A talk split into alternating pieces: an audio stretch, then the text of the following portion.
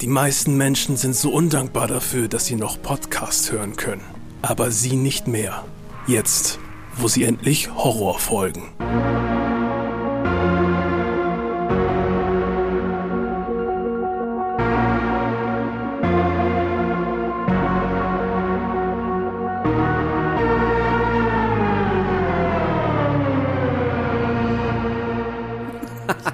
Weiß nicht, ob ich Angst haben oder geil sein sollte.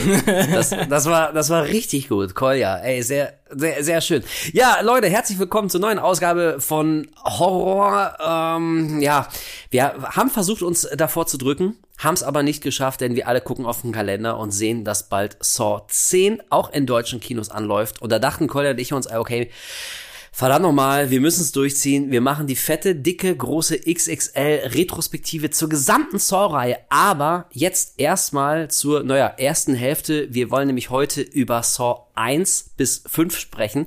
Das wird vermutlich ja lange genug dauern. Deswegen herzlich willkommen, äh, macht's euch bequem. Wir werden über einiges zu reden haben. Kolja, wie geht's dir? Hast du Bock auf unser nächstes XXL-Projekt? Ich glaube, kurze Podcast können wir schon gar nicht mehr.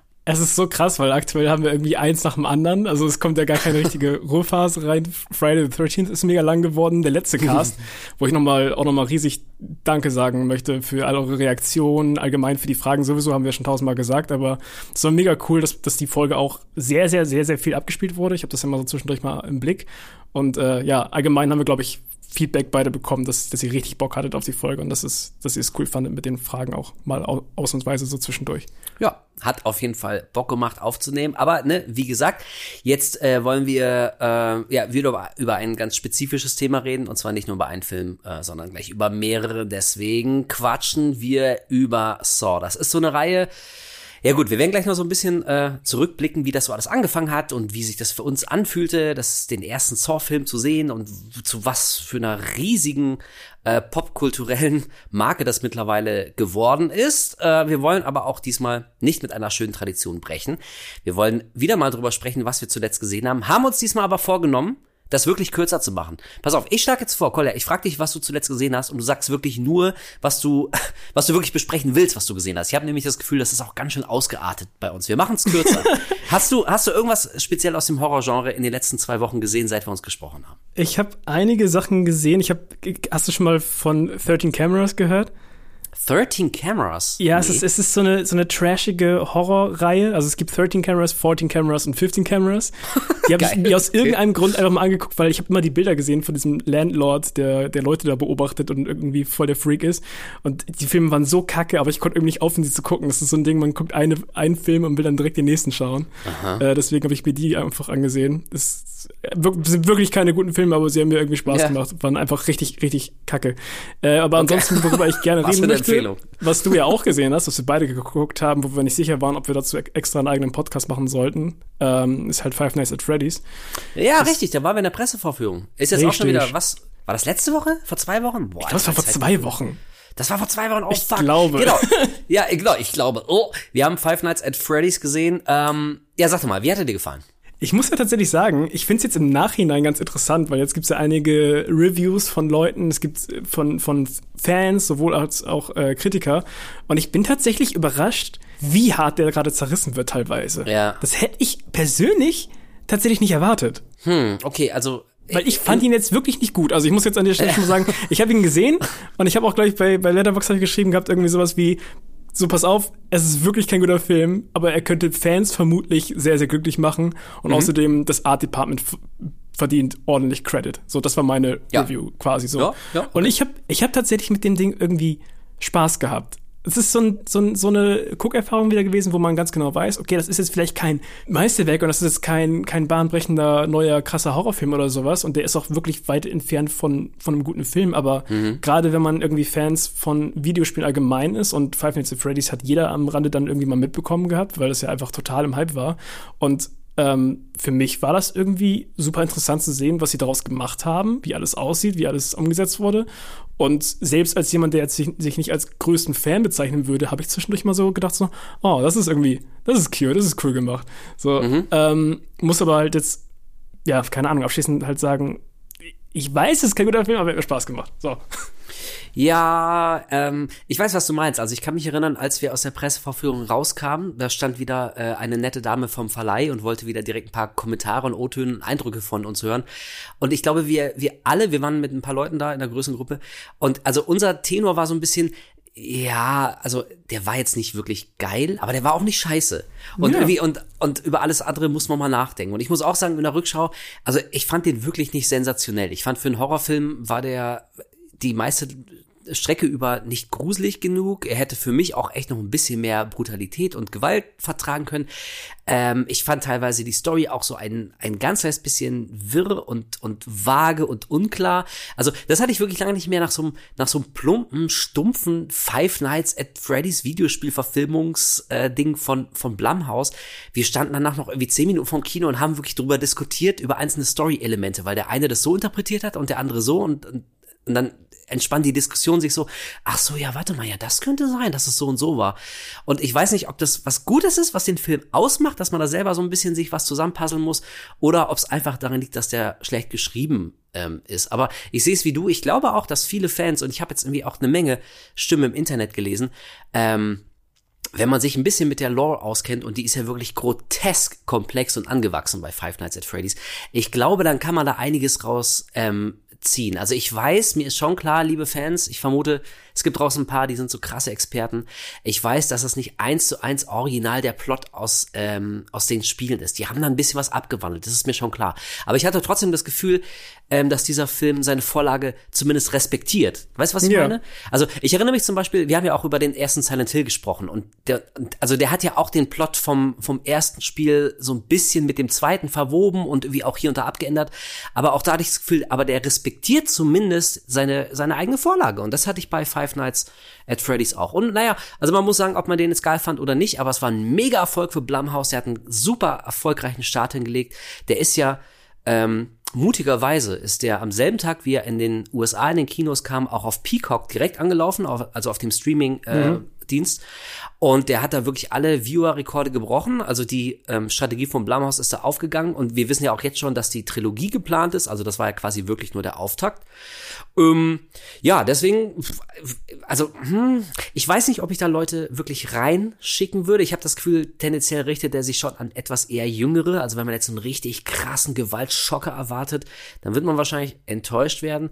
Aber wenn man so ein bisschen ähm, Berührungspunkte mit den Spielen schon hat oder vielleicht auch nur neugierig ist, wie man das in einem Film umsetzen kann, was man im Spiel macht, dann fand ich den ähm, also einigermaßen gelungen. Also besser, ohne Scheiß, besser als ich gedacht hätte, sagen wir es mal so. Ich, hab, ich fand den Ja, genau besser, so. als ich erwartet hätte. Ja, ich glaube, deswegen bin ich jetzt sehr überrascht, warum, das, warum der so zerrissen wird bei anderen Leuten, weil ich halt wirklich ein ka- absolutes Dumpster-Fire erwartet habe, dass es komplett nach hinten losgeht. Ähm, zum Thema Gewalt fällt mir gerade noch ein, wir sind da rausgegangen und, und dann haben wir ganz kurz so drüber geredet, so, wie vielen Jahren ist er eigentlich? Und dann, Ja. dann meinten wir ganz kurz so, Stimmt. oder ich meinte ich ganz kurz so, ist der ab zwölf? Und so, niemals so. Es gab so ein, zwei Szenen, die waren dann doch ein bisschen brutaler, also so, Ja. wo es Richtung, Richtung Gore geht, so ein bisschen zumindest. Und dann waren wir so, nee, okay, der ist auf jeden Fall ab 16. Und der ist auch in Deutschland ab 16, aber lustigerweise in Amerika PG-13. Ja. Und äh, da dachte ich so, okay, hm, ja, also für PG-13 sch- schon interessant, weiß ich nicht. Ja, ich muss aber auch sagen, also ähm, vielleicht bin ich über die letzten Jahre da auch äh, ein bisschen spießiger geworden. Aber ähm, ich glaube hier äh, Daniel Schröckert von Kino Plus, Grüße an dieser Stelle, der war auch mit uns in der Pressvorführung und äh, also der meinte, der könnte ja locker ab zwölf äh, freigegeben werden. Und da dachte ich, nee, also dafür finde ich den echt zu gruselig. Ich würde keinen Zwölfjährigen da reinschicken, weil der streckenweise schon, also so ein gewisses beklemmendes Gefühl ähm, kommt da ja schon in manchen Szenen auf und Ja. auch wenn man die Morde jetzt nicht explizit sieht, aber das ist jetzt auch kein kein Gruselfilmchen für die kleineren. Deswegen finde ich ab 16 die Freigabe finde ich tatsächlich ähm, gelungen. Naja, also äh, ich rechne damit, keine Ahnung, in spätestens zwei Jahren gibt es den zweiten Five Nights at Freddy's, der wird, glaube ich, noch mal einen draufsetzen, was die äh, Zuschauerzahlen angeht. Vielleicht wird er auch besser als der erste. Ähm, das wird dann an gegebener Stelle zu diskutieren sein. Aber erstmal, ja, muss ich sagen, ich war nicht ich war nicht komplett unzufrieden. Ich kam raus und dachte, ja, pf, ey, hätte geiler sein können, war aber auch okay. Und ein letztes an dieser Stelle von meiner Seite aus. Eine Million mal besser als Willy's Wonderland. Also wer mir erzählen will, Willy's Wonderland war ein besserer Film. Das habe ich so Nights oft gelesen. Ey, so Bullshit. Five Nights at Freddy's sieht zumindest aus wie ein Film.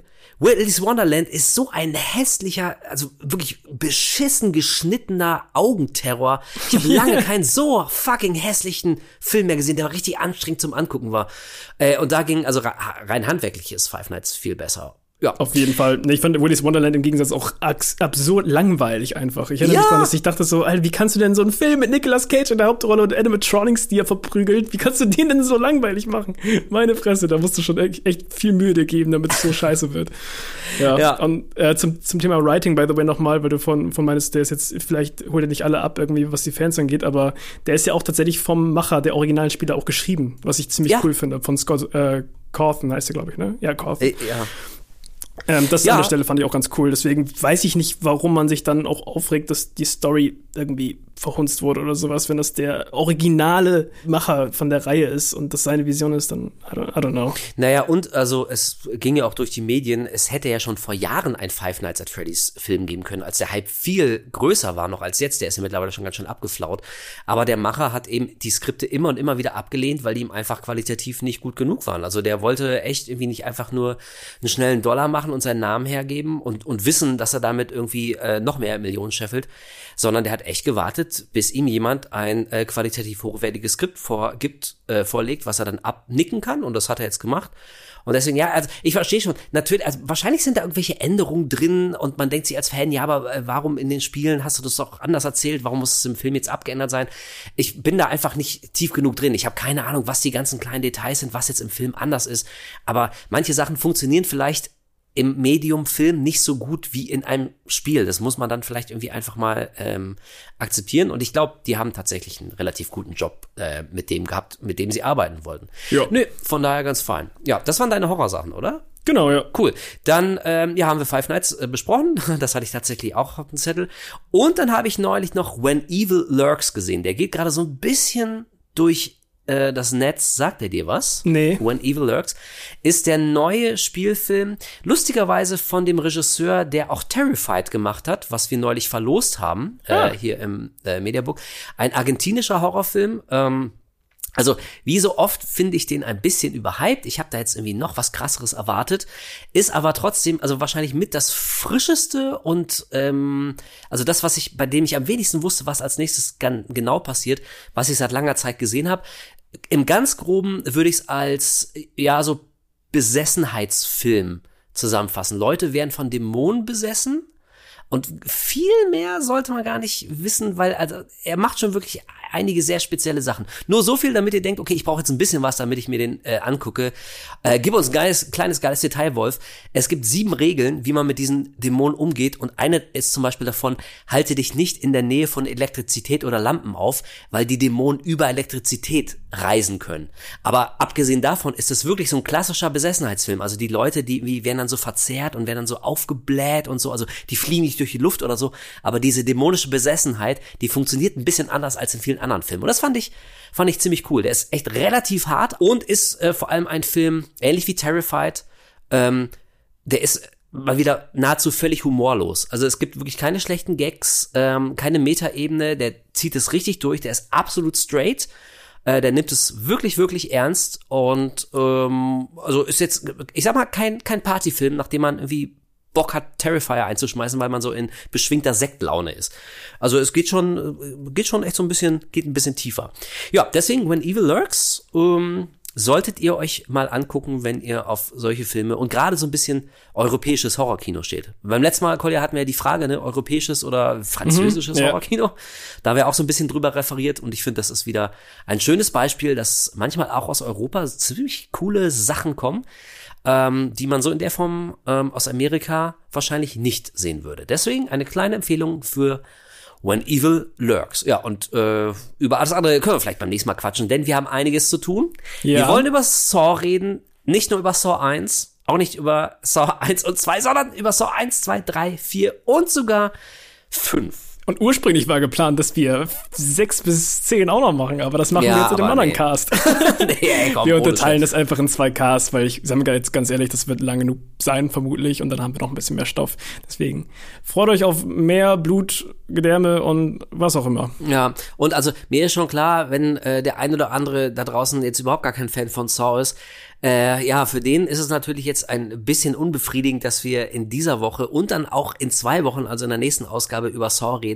Aber, äh, also dann habt ihr wahrscheinlich aber auch bis zum nächsten Saw, wahrscheinlich im nächsten Jahr dann auch wieder ein Jahr Ruhe. Also äh, vergebt uns, aber das ist einfach so ein dickes Thema. Und es hat ja auch eine Menge Fans und wir gehören ja auch so ein bisschen dazu. Deswegen gönnen wir uns jetzt den Luxus und reden äh, in zwei Ausgaben über Saw. Und wir starten jetzt, hier und jetzt, Saw. Koya, Yes. kannst du dich erinnern? Als Saw damals, ich glaube 2004 war es, ne? 2005 in Deutschland. Ich weiß nicht, ob es. Fünf in Deutschland? Okay, gut. Ja. Erst, erste Fakt schon völlig versemmelt. Fängt sehr gut an. Weiter so, Wolf. Ähm, nein, also ohne, äh, das wollte ich auch nochmal sagen. Ich habe mir ein paar Notizen, ich habe die Filme jetzt alle nochmal geguckt. Ich habe ja die dicke Box hier und so und ich habe mir auch ein paar Notizen gemacht. Aber trotzdem, Leute, ihr werdet es euch denken können, ähm, die ganze Geschichte und, und die Lore und die, die Timeline, die Chronologie von diesen ganzen Filmen, die ist teilweise so dermaßen unübersichtlich und es geht drunter und drüber. Ja. Und es geht um so viele Details. Ähm, also seht uns da bitte nach, wenn wir ab und zu mal irgendwie ein bisschen was verdrehen oder nicht jede Jahreszahl parat haben. Oder wir können jetzt auch nicht auf jede Einzelszene und jede Falle einzeln eingehen. Das wird dir einfach den Rahmen sprengen. Also uns wird auf jeden Fall eine Menge durchrutschen. Und das war schon das Erste. Deswegen formuliere ich die Frage nochmal neu und um. Als der Film 2005 natürlich in Deutschland im Kino anlief, warst du da von Anfang an dabei oder hast du das dann später erst mitbekommen, was für ein krasses Phänomen Saw dann werden würde? Ich glaube, wir haben das ja letztes Mal schon mal angerissen, aber ich bin ja etwas jünger als du, so. Das heißt, So wir ein paar haben tatsächlich Tage, auch immer, ja. das ist die Frage ist auch letztes Mal gefallen. Das heißt, wir haben halt immer andere Momente gehabt, wo wir gewisse Filme irgendwie kennengelernt haben, so teilweise, was halt mega interessant ist, so dynamisch.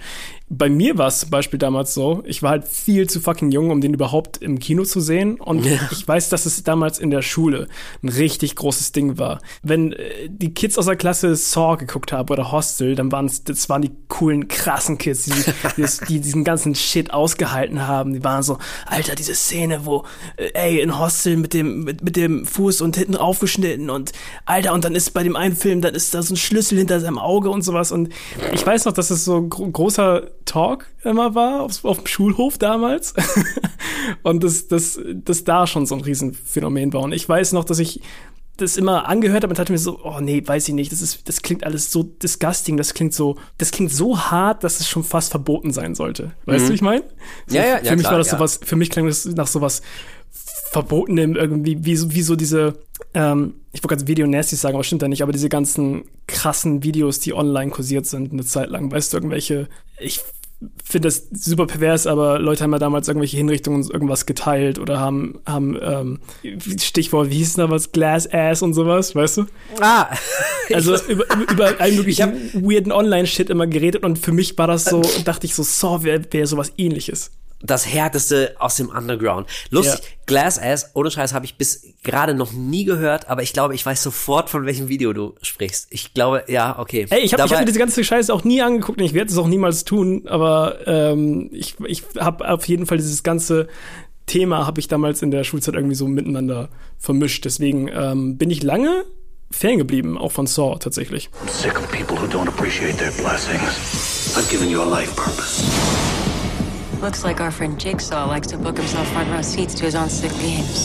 Also ich finde, das ist fantastisch, dass du das so ansprichst, weil du damit gleich was, ich glaube, sehr ähm, Wichtiges und Richtiges in den Ring geworfen hast.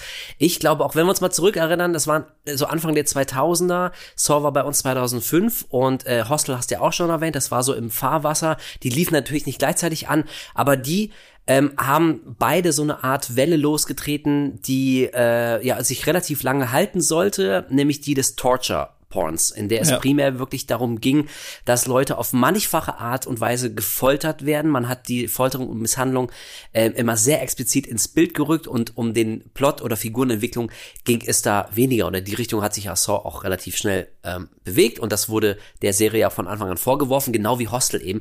Und ich glaube tatsächlich, dass das ein schönes Beispiel dafür ist, dass speziell der Horrorfilm ähm, dass der so soziologische und vielleicht auch soziopolitische und so zeitgeistige Schwingung und Stimmung ähm, schon immer aufgefangen und verarbeitet und reflektiert hat. Also ich mhm. jetzt mal einen ganz kleinen Schlenker zu, zu Hostel, wir wollen jetzt nicht allzu lange über Hostel reden, aber Eli Roth zum Beispiel, ähm, und wie gesagt, der war ja quasi auch einer der, der ähm, ja, Anstifter zu dieser Torture-Porn-Reihe, der hat auch immer wieder gesagt, also was ihn inspiriert hat zu Hostel, war die Vorstellung, was er eben auch in solchen Hinrichtungsvideos gesehen hat, die damals ja tatsächlich kursierten. Ähm, das Entsetzlichste für ihn war die Vorstellung, du bist in einem Raum gefesselt und egal wie sehr du flehst, wie sehr du schreist, wie viel Geld du bietest, irgendjemand wird dich töten. Erst mhm. foltern und dann töten. Und das war das Entsetzlichste, was er sich vorstellen konnte. Und ähm, daraufhin ist eben äh, die Idee zu Hostel entstanden. Und in so eine ähnliche Richtung geht er tatsächlich auch ähm, Saw.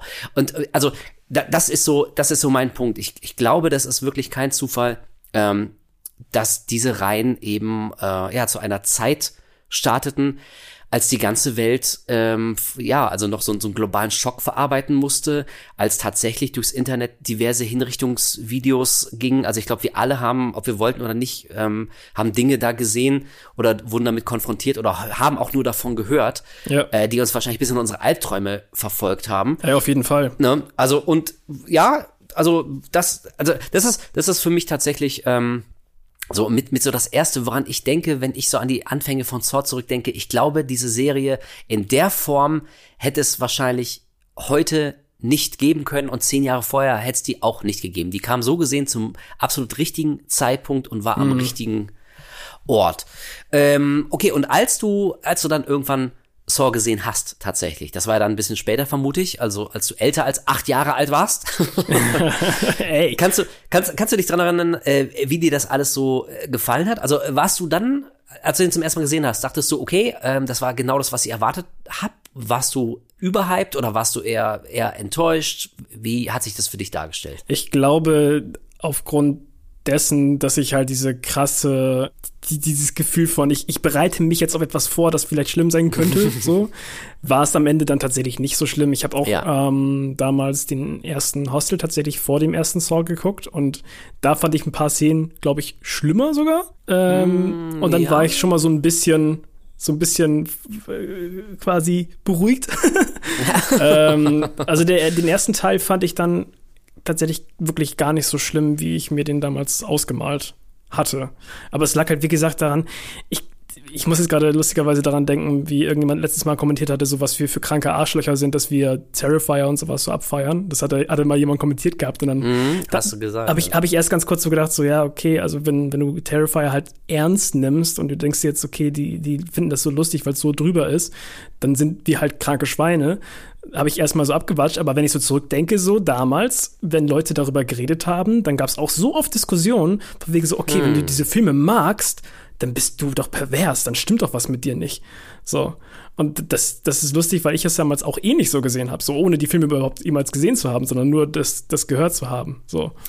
Und ja, ähm, jetzt okay. dann später oder auch heute gucke ich mir das an und denke mir so, what's the fuss about? Also ja, ey, also ich meine, das ist so eine Reaktion, also persönlich kriege ich die jetzt nicht mehr so oft, aber wenn man so ein bisschen im Internet ähm, unterwegs ist, also sowas ähnliches liest man ja in diversen Variationen tatsächlich immer wieder. Wie kann man ja. sowas geil finden, wie kann man sowas abfinden, wie krank muss man sein? Und äh, also das ist ja so eine Diskussion, die berührt so ein bisschen das, was wir letztes Mal bei unserer äh, Fragesession auch hatten. Also wie gehen, es gibt, gibt es Filme, die zu weit gehen oder ja. was darf der Horrorfilm und sowas.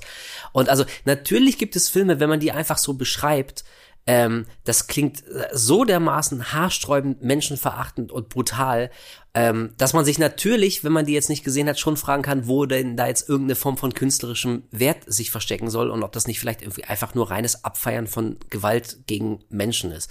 Aber ich glaube, man darf da wie äh, ein paar wichtige Punkte nicht komplett außer Acht lassen. Zum einen ist das alles nicht echt. Also es klingt so banal, aber ich meine, das, das ist äh, also ob man jetzt irgendwie da die Kunstfertigkeit sehen will oder nicht, aber das sind ja alles inszenierte, also im Prinzip wahnsinnig aufwendig produzierte Theaterstücke. Mhm. Und da, da würde ich schon Leute, also bitten, ähm, das vielleicht nicht komplett außer, außer Acht zu lassen, dass es ja schon ein Unterschied ist, ob irgendjemand echte Gewalttaten filmt mit seinem scheiß Handy oder ob sich da irgendwie 20, 20 Leute anderthalb Jahre mit einem Film beschäftigen und der wird dann vielleicht ein Mega-Erfolg, ähm, wie eben bei Saw. Und ich muss, also lustigerweise jetzt, wo wir, du hast ja auch alle Filme nochmal geguckt zur, zur Vorbereitung. Ja. Und speziell der erste ist mir auch aufgefallen, ähm, der wirkt aus heutiger Sicht wirkt er so wahnsinnig zahm und es passiert jeden Fall. eigentlich gar nicht so viel. Also da sieht man schon, was sich in ungefähr 20 Jahren, wie krass sich so die Sehgewohnheiten verändern und vielleicht auch so ein bisschen die Standards verschieben. Ähm, also, weiß ich, ich würde jetzt den ersten Saw irgendwie auch, auch nicht unbedingt meiner, meiner Mutter zum Nachmittagskaffee zeigen, aber der ist schon also einigermaßen ähm, zurückgenommen und eigentlich ja nur ein Vorgeschmack zu dem, äh, was die Serie später noch werden sollte, was den Gewaltgrad und die Explizität der Folterung angeht. Hundertprozentig. Ich glaube, Saw ist so eine Reihe, ähm, genauso wie bei so Videospielen Richtung Mortal Kombat oder, oder sonst irgendwas, wo Leute dann immer überlegen, okay, wie können wir das jetzt toppen? Wie bei einem Actionfilm, wo, wo, wo es dann heißt, okay, wir müssen noch mehr Action reinpacken, der Film muss noch länger gehen, der muss pompöser sein, der muss der nächste Avengers sein. Es ist bei so Horrors oder Gore-Stuff meistens so, okay, wie können wir das noch krasser over the top machen? Wie können wir noch mehr Blut einbauen, noch mehr absurde Szenen, die Leute abschrecken? Wir wollen, dass Schlagzeilen irgendwie entstehen, dass Leute im Kino Ja. gekotzt haben, dass sie umkippen und was auch immer. Lass uns das so richtig schön Effekthascherei-mäßig machen. Und wie du schon sagst, so der erste Saw ist dagegen halt so diese Blaupause so. Das war damals krass, aber Leute haben das immer weiter gedacht und haben immer weiter überlegt, okay, wie, wie können wir jetzt noch mehr anecken und noch mehr und noch mehr und noch mehr. Deswegen so in der Retrospektive, wenn man zurückgeht, die Reihe, und es ist, uns ist halt wieder aufgefallen wahrscheinlich, weil wir es nochmal komplett von Anfang an geguckt haben und das so von hinten aufrollen, dann merkt man halt schon, ja, es ist deutlich zahmer gewesen. Ja, definitiv. Und also da kann man sich jetzt drüber streiten, ob das, äh, also ob quasi schon das erste Sequel, was ja in allem direkt eine Schippe draufgesetzt hat, äh, Fallen und Brutalität und auch Sadismus, ähm, ob das quasi schon der Anfang vom Ende war oder ob dadurch diese Reihe erst so wahnsinnig ähm, erfolgreich wurde. Ich würde aber sagen, dann lass uns jetzt allmählich mal wirklich ein bisschen äh, konkret werden. Wir haben ja schon ähm, ein paar Vorreden zu Saw 1 gehalten. Ähm, ich weiß nicht, ob man es machen muss. Zur Sicherheit machen wir es aber trotzdem. Saw, ich gehe davon aus, dass die allermeisten wissen, worum es in Saw geht, aber falls nicht, würde ich es ganz kurz und knapp zusammenfassen.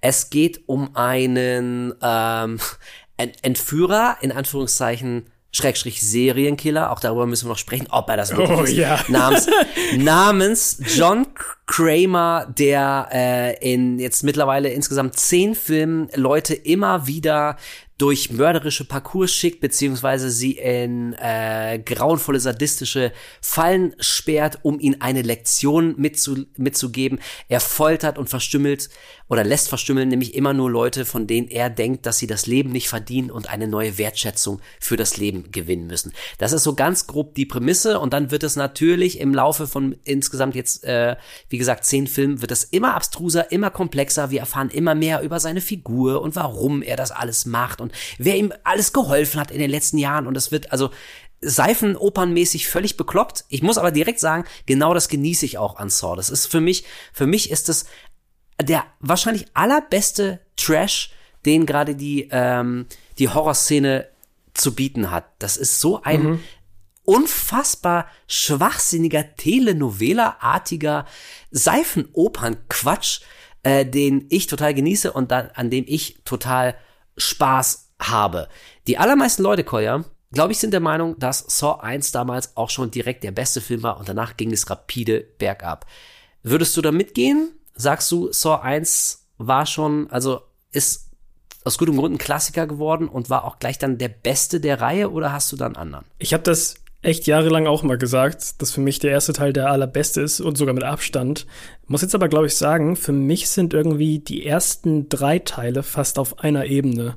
Jetzt, wo ich sie noch mal gesehen habe. Also ich, für mich verschwimmen die so, diese Trilogie wirklich, wenn es Richtung wirklich diese, diese Geschichte von John Kramer geht. Für mich ist es halt eigentlich, könnte es eine abgeschlossene Trilogie sein, die ersten drei. Ähm, und für mich sind die eigentlich alle super, super ähnlich vom Rating her. Ich weiß, dass, glaube ich, bei dir der zweite Teil sehr weit oben ist. Oder zumindest ein Stück weit oben ist. Ja. Und ich mag den auch sehr gerne, aber ich habe dann wieder an anderen Punkten und bei anderen Filmen wieder Sachen, wo ich denke so, okay, das finde ich ganz cool. Und ich weiß nicht, ich könnte, glaube ich, jetzt nicht sagen, dass einer von den dreien mein Liebling ist. Ich sage einfach, Saw 1 bis 3 sind meine Lieblinge. Äh, ja, okay, würde ich durchgehen lassen. So gerade dieses Gefühl, dass speziell die ersten drei wirklich eine Einheit bilden. Man merkt das einfach und danach finde ich auch gibt es so einen gewissen Bruch. Äh, bei mir ist es aber so, also ich war damals schon nicht der größte Fan von Saw 1 und bin's immer noch nicht. Also ich kann mich erinnern, ich habe damals einen Trailer gesehen, kurz vor Kinostart irgendwie auf YouTube ähm, und ich war so gehypt, ich war so geflasht. Ich dachte, holy shit, das ist mein Film, Alter. Das sieht so krank aus und so düster. Und diese schnellen Schnitte, die man schon im Trailer gesehen hat, so New, New Metal, der damals schwer angesagt hat, so 2004, 2005, New Metal, super geil. Und ich dachte, oh, das ist mein Film, voll geil. Ja, dann habe ich ihn gesehen und ich kam so raus und ich dachte, hm, ja, also irgendwie war das jetzt aber auch alles so ein Stück weit albern. Ähm, und ich bin immer noch nicht der größte Fan von Saw 1 und du hast es gerade schon so ein bisschen angeteased. Ich finde tatsächlich, dass Teil 2 der beste der gesamten Reihe ist. Weiß nicht, ob das ein provokanter Take hier ist. Ähm, könnt ihr euch jetzt schon mal bereit machen, ähm, euer Feedback dann hier äh, irgendwo Oh zu ja. hinterlassen. Ähm, aber ich muss auch sagen, jetzt, wo ich ihn nochmal geguckt habe, ich glaube, ich konnte ihn jetzt, es war, glaube ich, mein drittes Mal, dass ich ihn gesehen habe, ich konnte ihn jetzt noch besser wertschätzen als die Male zuvor. Also jetzt habe ich so das Gefühl, habe ich es erstmal so richtig gesehen, was daran echt tatsächlich wirklich gut war und was eben auch die Erklärung ist, warum das so ein wahnsinniger äh, Erfolg geworden ist. Es, es ging, also ich glaube, es, da ging es jetzt weniger darum, möglichst explizite, drastische Folterung zu zeigen, von dem man im ersten Teil gar nicht so wahnsinnig viel sieht. Haben wir gerade schon gesagt, er ist relativ zahm. Aber jetzt so beim Gucken, ich dachte manchmal, ich lehnte mich so zurück und dachte, okay, fuck, ich kann James Wan auf den Tour nicht leiden, aber das ist irgendwie alles schon echt ganz gut. So, was die Inszenierung angeht, was die Stimmung angeht, wie sich der Plot langsam aufbaut. Also, ich habe absolut gesehen, warum Leute da völlig durchgedreht sind und das so, so mega Erfolg gemacht haben. Deswegen bin ich jetzt so ein bisschen mit Saw 1 versöhnt, muss aber trotzdem sagen, ja, ist, ähm, ja, ist äh, nicht mein mein Liebling. Aber, also, was man ihm, glaube ich, zugutehalten kann, und das würden vermutlich auch die meisten machen, ist, dass es eine, eine sehr, sehr überschaubare, klare Story ist, vergleichsweise klare, äh, die an so ziemlich einem Setting spielt. Wir sehen, dass zwei Männer in einem ähm, ekligen, versifften ähm, Keller-Waschraum aufwachen. Die sind da an die Rohre gekettet. Dr. Gordon und ein Adam. He doesn't want us to cut through our chains. He wants us to cut through our feet. Those people are so ungrateful und zwischen ihnen liegt eine Leiche mit einem Tonbandgerät und auf dem Tonbandgerät äh, sind Anweisungen, ähm, dass sie sechs Stunden Zeit haben, äh, spezielle Aufgaben zu erfüllen, um da irgendwie rauszukommen. Und dann geht es darum, dass die beiden rausfinden müssen, warum sind wir hier, wer hat uns hier eingesperrt und vor allem noch wichtiger, wie kommen wir heraus. Das ist die ganze Prämisse. Und auch da muss ich sagen, fuck, ähm, die ist schon geil. Das ist so, Ja. ein, das, das höre ich und denke, okay, fuck, das ist eine gute Ausgangslage für einen Film, für eine Story. Ist schon cool. Hundertprozentig. Das ist nicht nur ein guter Start für so eine Reihe, weil es einfach so ein Konzeptfilm ist, den man immer weiterdenken kann und immer weiter Genau. ausbauen kann, wie man ja auch gesehen hat, so an den ganzen Teilen, die rausgekommen sind.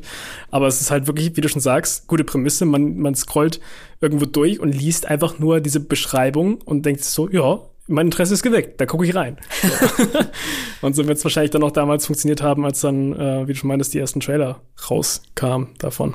Ähm, an der Stelle, by the way, auch nochmal zu erwähnen, einer der beiden, wo du gerade sagst, äh, einfach nur Adam, wird der gespielt von Lee Wanell, der unter anderem auch das Drehbuch von, von dem Film geschrieben hat, zusammen mit James Wan, glaube ich. Ich glaube, die haben beide zusammen an dem Ding gearbeitet.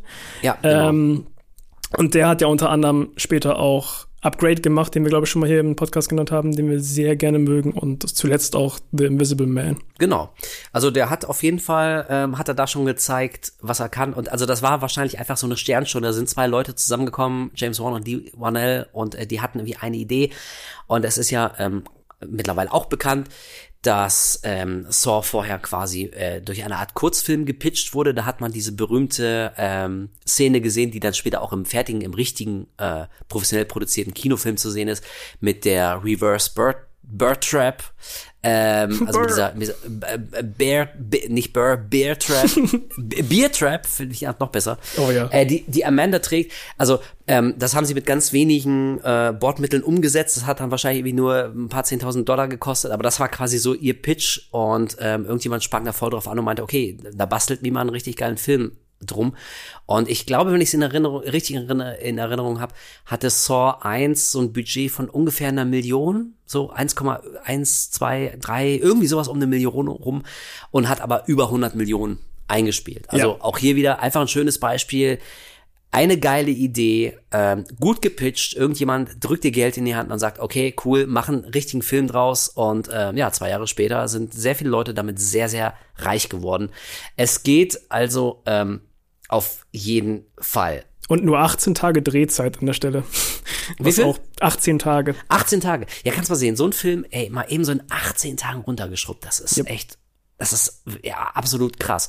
Und das ist halt auch wieder, ähm, das kann ja manchmal irgendwie echt eine, eine gute Methode sein, um so einen Mega-Erfolg zu landen, wenn du dich beschränken musst. Also wenn du weißt, okay, wir haben kein Budget, so gut wie kein Budget oder zumindest so sehr, sehr wenig Budget. Das heißt, wir können uns jetzt keine krassen Sprünge erlauben. Wir brauchen einen Film, der möglichst an einem Setting spielt. Da dürfen nicht 200 Figuren auftreten. Es muss wirklich ganz simpel und einfach und wirklich kostengünstig bleiben. Also sperrst du zwei Leute in einen Raum, verlässt diesen Raum so gut wie nie ähm, und erzählst dann da einfach die Geschichte. Und als ich den jetzt wieder geguckt habe, das was, was ich vorhin meinte, ähm, was wirklich für mich richtig gut funktioniert hat, diesmal beim dritten Gucken, war dieses, äh, wie soll ich sagen, dieses Escape Room Gefühl. Also, da, dass die beiden so allmählich dahinter kommen, so, ah, okay, deswegen sind wir wahrscheinlich hier. Ähm, sie finden dann nach und nach diese, diese Hinweise, also so Sachen wie, dass sie das Licht ausmachen und dann sehen sie so ein, so ein X irgendwo an die, ange, äh, an die, an die Wand gemalt. Also man kann sich jetzt drüber streiten und das ist vielleicht sowieso eine Sache bei Saw, die müssten wir auch nochmal explizit ähm, nennen und darüber können wir gleich auch nochmal sprechen, wie sinnhaft diese Filme so alle sind oder wie viel Sinn die jeweiligen Plots ergeben. Aber dieses Gefühl, wenn dann noch diese der super geile Score, also die Musik von Saw, die war schon immer geil. Ich liebe sie bis Ja, heute. Mann. Der Soundtrack von Charlie Cloud. Oh. So und wenn wenn dann dieses dieses dieses Mystery Geklimper einsetzt, wenn sie so allmählich sich zusammenpacken, wirklich, da denke ich, okay, so das ohne Scheiß. Saw ist im Prinzip so die Hardcore Variante vom Escape Room. So das machen doch Leute, die, die machen das wahnsinnig gern. Natürlich ist ist das geil. Du bist irgendwo im Raum und und spielst mit dieser mit dieser prickelnden Vorstellung, uh, ich muss hier irgendwie rauskommen. Unter Adrenalin, hat- unter Zeitdruck, Rätsel lösen und sowas, Ja. hundertprozentig, auf jeden Fall. Das ist quasi ja die, die Blaupause für Escape Rooms. Genau, und das hat der Film, äh, Film perfekt rübergebracht und ich fand den auch stilistisch jetzt beim, also das hat mir wirklich gefallen, so da, dass die Kamera manchmal so langsam einfach nur so durch den Raum schwenkt und in der Zeit unterhalten die sich und diese ganzen schnellen, super, super krassen Quick Cuts, für die Saw dann ähm, bekannt ist, die gibt's ja nur ganz, ganz kurz in diesen Flashbacks zu den Szenen, also alles, was außerhalb dieses, äh, dieses ähm, Kellerraums passiert, so das ist ja äh, von der Ästhetik her und von den Schnitten her und handwerklich ist das ja wirklich anders. Aber die eigentliche Grundstory, die wird ja wirklich tatsächlich sehr ruhig und fast unaufgeregt erzählt und äh, das merkt man auch in der Kameraarbeit und das hat mir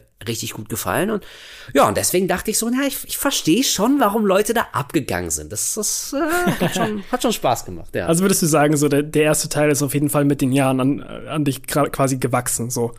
Der ist besser geworden über die Zeit. Ja, ähm, na gut, also sagen wir es mal so. der hat, also neben den Sachen, die ich gerade schon genannt habe, hat er tatsächlich ein paar ähm, Qualitäten, die mir bis heute sehr gut gefallen. Ähm, zum einen, also das, das eigentliche Grundkonzept, das ist, war wirklich damals relativ neu und frisch und ich mag das auch immer noch ähm, sehr gern, eben dieses, dieses Mystery-artige. Also beim ersten Film, wirklich, man muss sich das mal vorstellen. Liebe Zuhörerinnen und Zuhörer da draußen, für euch ist Saw natürlich ein ganz alter Hut. Jeder kennt Jigsaw, jeder weiß, es ist John Kramer, also jeder weiß, es endet mit einem krassen Twist. Aber wir damals, wir wussten das nicht. Und ihr könnt euch nicht vorstellen, was abgegangen ist, als ganz am Ende die fucking Leiche auf einmal aufstand und alle haben gecheckt, holy shit, der war gar nicht tot. Und die Ja, der Musik hat- setzt ein. Game over. Ich krieg, ohne Scheiß, ich, ich krieg grad Gänsehaut. Wirklich. Weil Ja. ich weiß, ich habe den mit Kumpels geguckt und äh, also auch, wenn man den Film jetzt nicht total geil fand, aber das, dieser fucking Twist am Ende, der kriegt jeden beim ersten Mal. Das ist halt mittlerweile nach 20 Jahren nicht mehr zu reproduzieren. Aber das sind einfach so Sachen, das hat damals einfach fucking funktioniert. Das muss man dem Film einfach mal neidlos anerkennen. So, und das sind, das sind so Sachen, die haben mir irgendwie schon sehr gut gefallen. Ich mochte dieses ganze, ähm, Konzept, dass es halt mit so einem krassen Twist endet. Ich mochte das Konzept mit den, mit den Fallen, die damals schon echt so richtig schön sadistisch und einfallsreich waren. Und ich habe mich sehr gefreut, dass ich äh, Shawnee Smith gesehen habe, die ja dann später in der Reihe auch eine tragende Rolle spielen würde. Das war, glaube ich, wahrscheinlich auch gar nicht so äh, gedacht, aber sie ist das junge Mädel, ähm, das als einzige äh, quasi Jigsaw entfliehen konnte. Sie ist der mit der mit der Bärenfalle auf dem Kopf, die dann irgendwie ihrem äh, ihrem Mitopfer da den Bauch aufschneiden muss. Und ähm, wir haben es glaube ich oder ich habe es glaube ich schon ein paar Mal gesagt. Shawnee Smith ist für mich so ein bisschen eine unbesungene Heldin äh, des Horrorgenres. Also die hat in ein paar Sachen mitgespielt und ich finde die immer gut. Die hat eine krasse Intensität. Ich finde die kann wirklich gut spielen. Vor allem kann die fucking schreien. Ey, das Mädel kann schreien und dann reißt sie die Augen dazu auf. Also wenn die Panik spielt, ich kauf der das einfach ab. Und diese Panik, die sie hatte, als sie äh, in 60 Sekunden da irgendwie den Bauch aufschneiden musste und gecheckt hat, holy shit, ich muss hier irgendwie rauskommen. Äh, das kam richtig gut rüber, habe ich mich sehr gefreut. Und das sind alles so Sachen, ähm, die haben mir sehr gut gefallen. Aber, so, das war eine lange Vorrede, aber ein paar Sachen haben mich damals genervt und die nerven mich auch heute noch. Und eine davon ist, und ich weiß, jetzt kommt Nitpicky Wolf und die meisten von euch, die schlagen jetzt irgendwie mit dem Kopf auf den Tisch, aber ich kann nicht aus meiner Haut. Das nervt mich einfach. Schon die aller, aller, aller, allererste Szene in diesem fucking Film ergibt keinen Sinn. Das hat mich damals schon geärgert. Es ärgert mich heute, wenn irgendjemand mir erzählen will, dieser Film ist absolut wasserdicht und er hat keinen einzigen Plothole. Dann sage ich, du kleines Schweinchen, du hast den Film nicht gesehen. Nämlich die Szene, als Adam in kompletter Dunkelheit unter Wasser aufwacht, die Augen aufschlägt, aus der Badewanne kommt, den Mund aufreißt und im Zuge dessen, ja, äh, wird ja auch der, der Schlüssel weggespült. Ähm, Ja. Und das wird, das fand ich auch ganz schön, das wird später im Film noch erklärt, weil da dachte ich auch schon, okay, das ist so fucking unfair. So, hä, der hatte doch gar keine Chance. Wie soll er denn an diesen fucking Schlüssel kommen, wenn der sofort weggespült wird beim, sobald er hochschreckt? Das wird ja später noch erklärt, fand ich ganz gut. Aber die kleine Einstiegsszene, dass er unter Wasser liegt und er muss da schon Minuten unter Wasser gelegen haben. Und Leute, tut mir leid, es nervt mich, das kann nicht sein. Wenn du einen Bewusstlosen mit dem Kopf unter Wasser gleiten lässt, passieren zwei Sachen. Entweder er wacht sofort auf oder er ertrinkt. Und es, bitte erzählt mir auch nicht, der wurde erst vor drei Sekunden ins Wasser gelegt. Das, nein, wurde es nicht. Das Wasser ist komplett ruhig. Es bewegt sich nichts mehr auf der Wasseroberfläche. Äh, Jigsaw liegt da komplett ruhig. Der muss sich auch die, muss sich auch dahin gelegt haben. Und Dr. Gordon sagt kurz danach in die Dunkelheit, du brauchst nicht rufen, ich habe schon probiert. Also der muss da ewig lang unter Wasser gelegen haben. Und da dachte ich damals schon, das ist so ein fucking Bullshit. Und Aber sorry, lag er nicht so mit den Armen quasi mich. über der Wanne rüber und hing dann, also Nein, ich habe das, ich hab das immer so gedacht, dass er dann halt quasi darüber hing und die, die Vorbereitungen ja stattgefunden haben, wo Jigsaw sich dann selbst in die Mitte legt und dann ist er vielleicht dann irgendwie beim Wachwerden quasi, hat er sich so ein bisschen bewegt und ist in die Wanne gerutscht, hat sich erschrocken und ist aufgewacht. Nein, nein, So dachte nein. ich das er lag, immer. das, nein, das, das Wasser war komplett ruhig, die Wasseroberfläche, das musste also, äh, was ich, eine, zwei Minuten musste er da mit dem Kopf unter Wasser gewesen sein, ohne zu atmen, ohne das Bewusstsein zu erlangen. Und da sage ich, Bullshit. Kann nicht sein. äh, Okay. hat, hat mich damals einfach genervt. Aber ich verstehe schon. Also, ich meine, ja, ähm, da hätte ich mir irgendwie gewünscht, dass sich irgendjemand noch was Schöneres einfallen lässt, aber ich glaube, ich weiß schon, warum das so gemacht wurde. Die brauchten einfach eine starke Einstiegsszene und das muss ich ja nun mal auch äh, anerkennen. Es ist halt auch eine starke Einstiegsszene. Wenn irgendjemand unter Wasser liegt und wird wach, kommt raus und, äh, und weiß nicht, wo er ist, in so einer Badewanne, alles ist weird. Ähm, ist natürlich ein guter Einstieg, aber ähm, nervt mich ein bisschen. das nervt mich heute noch an dem Scheißfilm. Mich hat's glaube ich, immer mit am meisten genervt, dass, dass Adam gefühlt irgendwie, dass, dass sein Tod am Ende praktisch so super unfair wirkte auch. Weil er hat von Anfang an so richtig vage Instructions, irgendwie das mit dem Schlüssel ist super beschissen. Du meintest ja eben, am Ende wird das nochmal auf, aufgedeckt. Ich weiß es tatsächlich jetzt gerade, wo du es gesagt hast, gar nicht so aus dem Kopf, wo ich ihn gerade erst gesehen habe. Ähm, aber äh, er, er zeigt nie irgendwie so, dass, dass, dass er für das Leben, was er hat, nicht dankbar ist. Er rettet sogar noch. Ähm, Ja. Oder er versucht noch fucking hier Dr. Gordon zu retten, nachdem er ihn anschießt. Also er, er, im Prinzip erfüllt er alle Punkte, die die Jigsaw immer ihn auflegt, so, aber trotzdem ist er am Ende der absolut gearschte in dieser Geschichte, so gefühlt von Anfang an. Und er ist einfach nur ein, ein Fotograf, der andere Leute beobachtet und fotografiert, Ja. was super heuchlerisch eigentlich ist, weil Jigsaw genau das Gleiche macht. aber naja, das hat mich, glaube ich, damals immer genervt irgendwie, dass, dass es gar nicht mal so wirklich ähm, fair wirkte in, in seine Richtung.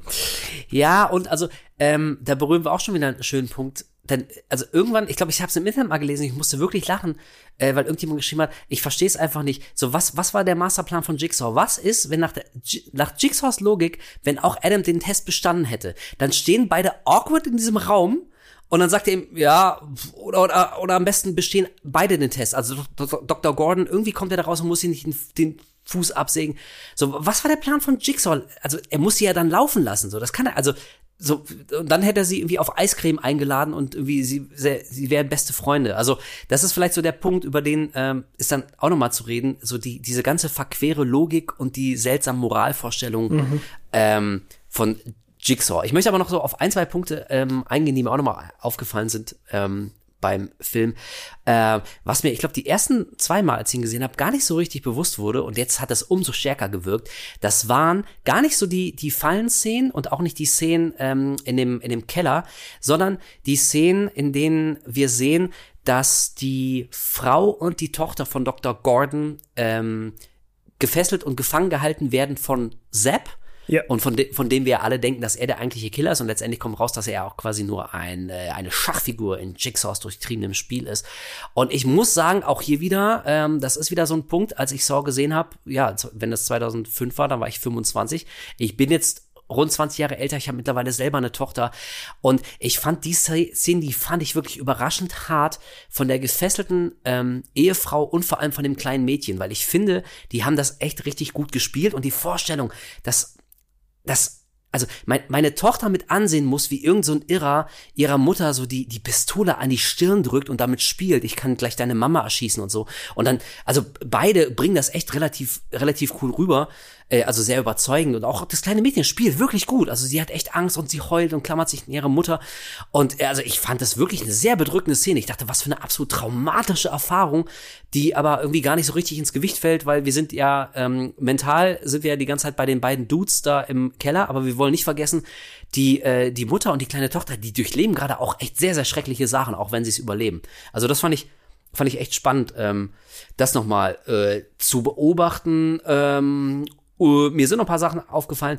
Die Spirale ist zum Beispiel da schon das erste Mal zu sehen, die ja später als Motiv auch äh, relativ wichtig wird und prominent wird. Zum Beispiel, ne, also bei Saw Spiral, bei dem Ableger, äh, der dann äh, viele, viele Jahre später kam. Also mir sind einfach so ein paar Sachen aufgefallen, die jetzt schon angedeutet wurden. Auch die, die Schweinemasken und all sowas äh, sind da, glaube ich, auch schon zu sehen. Und als letztes, ein kleiner Trivia-Fact, aber wir haben ja gerade von Amanda gesprochen, ne? Ja.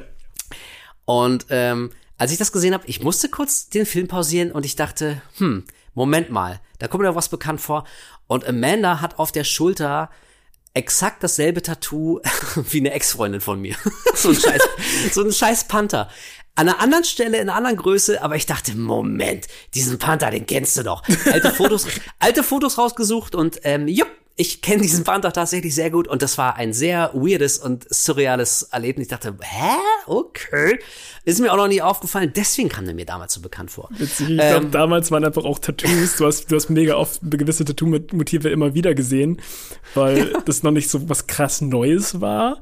Und die meisten hatten ja dann immer so eine, so, so Basic Tattoos. Genauso wie, wie Tribal zum Beispiel. Tribals waren ja auch eine Zeit lang super in und viele hatten ja immer dann die, die ähnlichen Tribal-Motive und sowas. So, ich glaube, damals waren einfach Tattoos noch mal was anderes, weil ähm, das mehr so Vorlagen waren immer.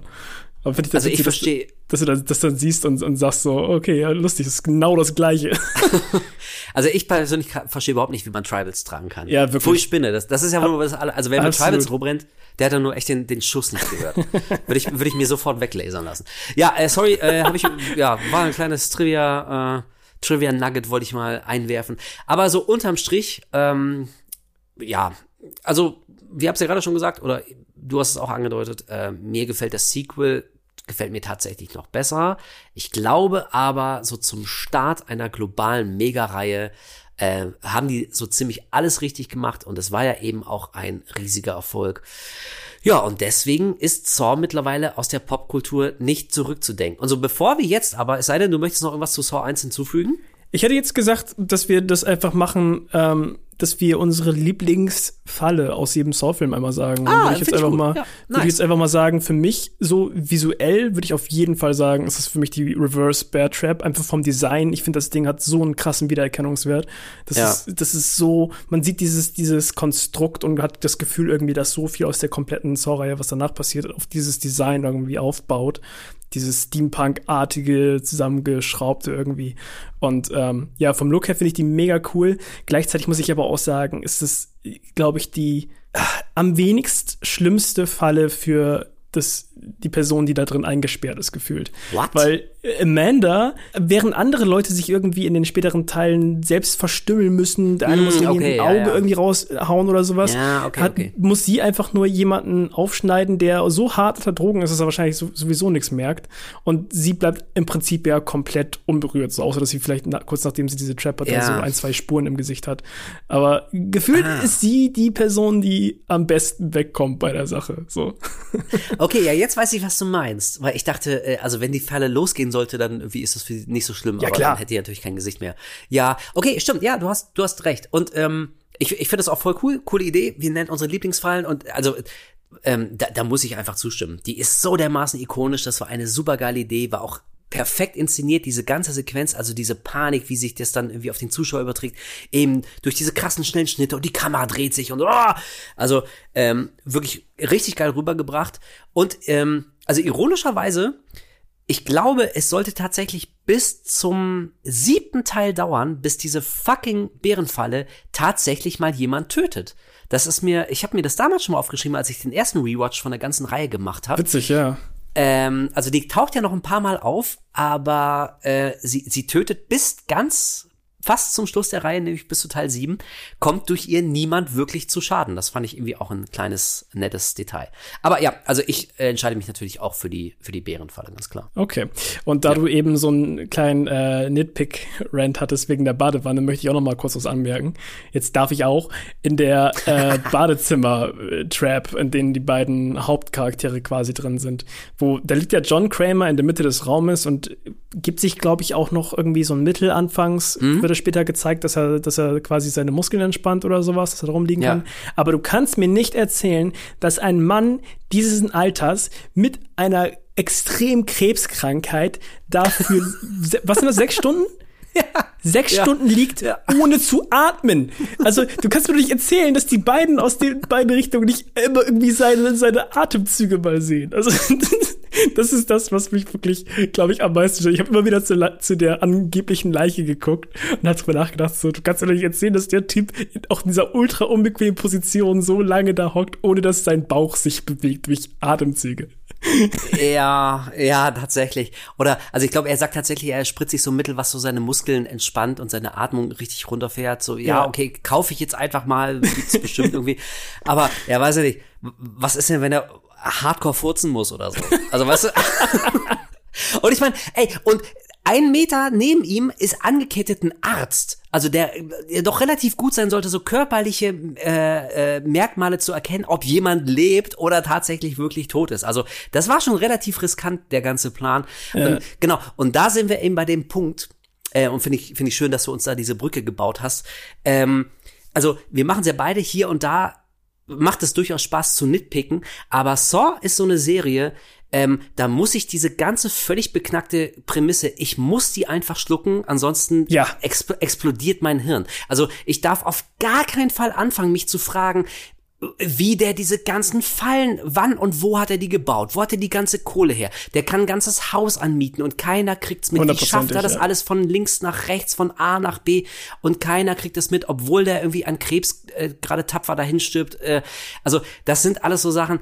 Ich glaube, wenn man anfängt, das zu hinterfragen bei jedem Film aufs Neue, ähm, ich glaube, dann, dann dreht man irgendwann durch. Deswegen mache ich das gar nicht. Ich, ich, wie auch immer er das hinkriegt, warum auch immer, es wird auch später erklärt, er wird, er ist äh, Ingenieur und so und deswegen hat er so ein Vorwissen, äh, was das Entwerfen von Fallen angeht. Ja, okay, aber der hat ja trotzdem nicht unendlich viel Kohle. Also diese ganzen Ressourcen, die der braucht, um also diese ganzen Parcours aufzubauen, wie viele Monate das dauern muss, jedes Mal ein neues Spiel. Ähm, aber also das schlucke ich da einfach und da fällt für mich so ein ganz kleines bisschen dieser Twist dann irgendwie auch da rein. Also wahrscheinlich ist es wirklich Ja. kompletter Quatsch, aber ähm, ja, der. Effekt, der Effekt Ich- ist halt so fucking stark, gerade mit dieser Musik. Also äh, mir fällt, glaube ich, keine andere Reihe ein, gerade im Horrorfilm, ähm, deren Twist am Ende eine eigene Musik hat. Also das ist so geil, wenn die Musik kommt, Ja. weißt du, oh, jetzt kommt der Twist. Vor allem jeder Film endet gleich. Du weißt immer, in den letzten zehn Minuten beginnt diese Musik und ein Twist kommt. Und man denkt sich jedes Mal so, ey, ich bin, ich bin, Ich, ich, ja, jetzt, wird's, ready. jetzt wird's wieder richtig dumm. Geil. und, kleiner Spoiler, aber genau das gleiche Gefühl hatten wir jetzt auch wieder bei dem, bei dem neuesten Film. So, wir sind da rausgegangen, wir haben gezählt gemacht, so. Ja, richtig, richtig gut. Nein, also damit, genau. Ähm, und wenn wir schon bei, bei der Grundsatzfrage von, von Prämissen sind und was man davon schlucken kann und was nicht, dann möchte ich hier die philosophische Frage eröffnen. Ist Jigsaw ein Mörder, beziehungsweise ist seine Moral und warum er Leute bestraft, diese, Ja. diese ganze äh, Sicht auf sein und anderer Leute Leben? Ähm, kann man das teilen? Kann man dafür Verständnis haben? Und mein Hintergrund ist, dass ich äh, manchmal in so Filmdiskussionsforen und ich weiß wirklich nicht mehr, ob das noch ein Meme ist oder ob das Leute tatsächlich ernst meinen. Da diskutieren Leute drüber, ob Jigsaw tatsächlich, also ob man den vor Gericht verurteilen würde, ob, oder ob man oder ob man ihn laufen lassen müsste, weil eigentlich hat er ja nichts gemacht. Er Ey, sagt ja irgendwie Scheiß. auch, er, er tötet nicht selber und so. Deswegen meine Frage, wie siehst du das? Das ist für mich ein Punkt, also ich stimme dir hundertprozentig zu bei dem Ganzen. Man darf nicht zu sehr über irgendwelche Kleinigkeiten nachdenken, weil sonst zerbricht alles. So gehe ich hundertprozentig mit. Ich finde das manchmal nur ganz lustig, ein bisschen drüber nachzudenken, so wie Ja. dumm es eigentlich ist. Und dann lache ich irgendwann und denke so, it's so, ist mir egal. So, aber es gibt diesen einen Teil, und das ist halt diese Killer-Debatte jedes Mal, wo sich alles in meinem Körper zusammenzieht, jedes Mal, wenn sie das in einem Film erwähnen. Weil ich finde, diese Theorie oder diese, diese, diese Art darüber zu reden, finde ich so unfassbar dämlich. Es ergibt für mich keinen Sinn. In keiner Welt ist er für mich kein Killer. So, es, es, er ist dafür verantwortlich. Er kidnappt die Leute und baut um sie irgendwelche Konstrukte, die sie letztendlich töten, wenn sie da nicht rauskommen. Oder verstümmelt sie vorher oder währenddessen noch. Der Typ ist dafür verantwortlich, dass die Menschen sterben. Ergo ist er auch ein Killer. So, Punkt für mich. Ja, ey, also ich sehe es ganz ehrlich, deswegen, ich vermute, dass es wirklich eher so eine, so eine Meme-Diskussion ist, aber also manchmal bin ich mir halt echt nicht sicher, ob das Leute wirklich ernst meinen. Und also, wenn wir jetzt nur an diese eine Szene, die wir gerade auch schon besprochen haben, ähm, von Amanda mit der Bärenfalle auf dem Kopf zurückdenken, vor ihr liegt ein bewusstloser Typ und der Schlüssel zu ihrer Bärenfalle ist in ihrem Bauch. Also, um sich selber zu retten, muss sie ihm mit einem Skalpell den Bauch aufschneiden und die Wahrscheinlichkeit, dass er das überlebt, ist praktisch null. Also einer von diesen zwei äh, Aspiranten an diesem Spiel wird auf jeden Fall zu 100% sterben. Es kann keine andere, kein anderes Resultat geben. Das Einzige, was noch nicht klar ist, ist, äh, stirbt nur einer oder sterben beide, aber es wird definitiv jemand zu Tode kommen. Und wie man dann argumentieren kann, ähm, ja, aber ähm, Jigsaw ist ja nicht wirklich der Killer. Ja, nur weil es nicht mit eigenen Händen gemacht hat, ist ja Quatsch. Also Ja. nach der Logik kann ich ja auch jemanden erschießen und sagen, ja, aber das war ja nicht ich, das war ja die Kugel, die ich abgefeuert habe. Ja, aber das Resultat ist dasselbe. Ich habe die scheiß Kugel auf jemanden abgefeuert und Nee, dann im, ist er im, tot. Im Prinzip ist das, ist das Saw-Ding, du gibst jemandem eine Waffe. So, und du sagst so, so, okay, entweder du erschießt dich jetzt oder ich erschieß, keine Ahnung, dein Hund oder sowas oder, oder dein, dein Kind oder sowas. Und dann, und dann erschießt die Person sich und dann sagst du am Ende so, ja, er hat sich ja selbst umgebracht. Ich bin Ja. jetzt nicht kein, ich bin ja kein Killer. Das ist genau die gleiche Logik. Das ergibt keinen Sinn für mich. Und jedes Mal, wenn jemand im, im, im Film sagt, oh, technically he isn't a murder, ich bin so, Ja. fuck off! das macht mich jedes Mal so wütend. Ich weiß nicht warum, aber das ist die eine Sache, die mich durch die ganze Saw-Reihe immer wieder genervt hat. Weil da baut irgendwie immer drauf alles auf und das wird immer wieder erwähnt, aber das habe ich noch nie geschluckt. Nee, also äh, halte ich auch für kompletten Bullshit. Und dazu kommt ja auch noch, ähm, also das ist ja, die ganze Motivation ist ja schon im ersten Teil einigermaßen filmschicht. Die steht ja auf sehr wackeligen Beinen. Ähm, und je mehr wir von John Kramer erfahren mit seiner Krebserkrankung und äh, der hat äh, den dramatischen Verlust ihres Babys und so, kriegen wir alles noch in Flashbacks dann später mit. Und also, ähm, noch, also das, das wird ja n- noch unnachvollziehbarer und wackeliger, als es am Anfang schon ist. Also in irgendeinem Teil, ich glaube, es ist Teil sechs oder sieben, also da ist jemand in so einer Falle, weil er raucht. Und, und er kann ja sein Leben und seine Gesundheit nicht. Und dann denke ich, okay, also jetzt ist aber auch langsam mal gut. So, was, was ist denn als nächstes? Du gehst nicht regelmäßig joggen, zack, in so eine Todesfalle mit dir, du Schwein. Du, du kannst dein Leben nicht ich wertschätzen. Ja, ja, wirklich, also, ja, er kann seine Gesundheit nicht wertschätzen, er raucht. Und dann ist es auch noch, und dann ist er in so einer Falle, was, was mit, mit Atemzügen zu tun hat.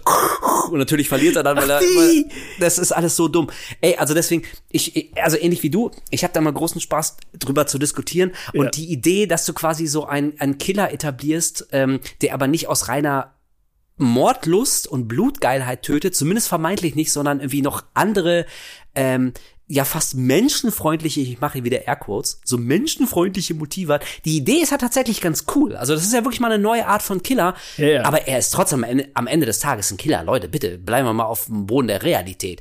So, deswegen finde ich auch, wir sind uns einig, natürlich ist Jigsaw sowas von fucking Massenmörder und man würde den für 3000 Jahre einknasten. Ähm, haben wir das auch geklärt. Cool. Dann lass uns jetzt damit mit diesem Paukenschlag hat die Serie begonnen, Saw, und kurze Zeit später gab es ja dann auch schon Saw 2, das Sequel.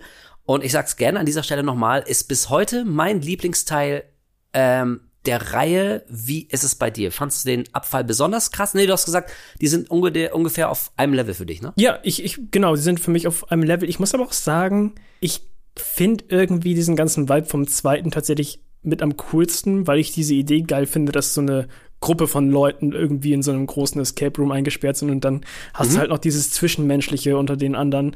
Und theoretisch könnten die alle zusammenarbeiten und könnten da irgendwie durchgehen, aber sie bringen sich halt einfach untereinander nach und nach um oder behindern sich untereinander, weil es einfach halt Menschen sind und Menschen sind scheiße.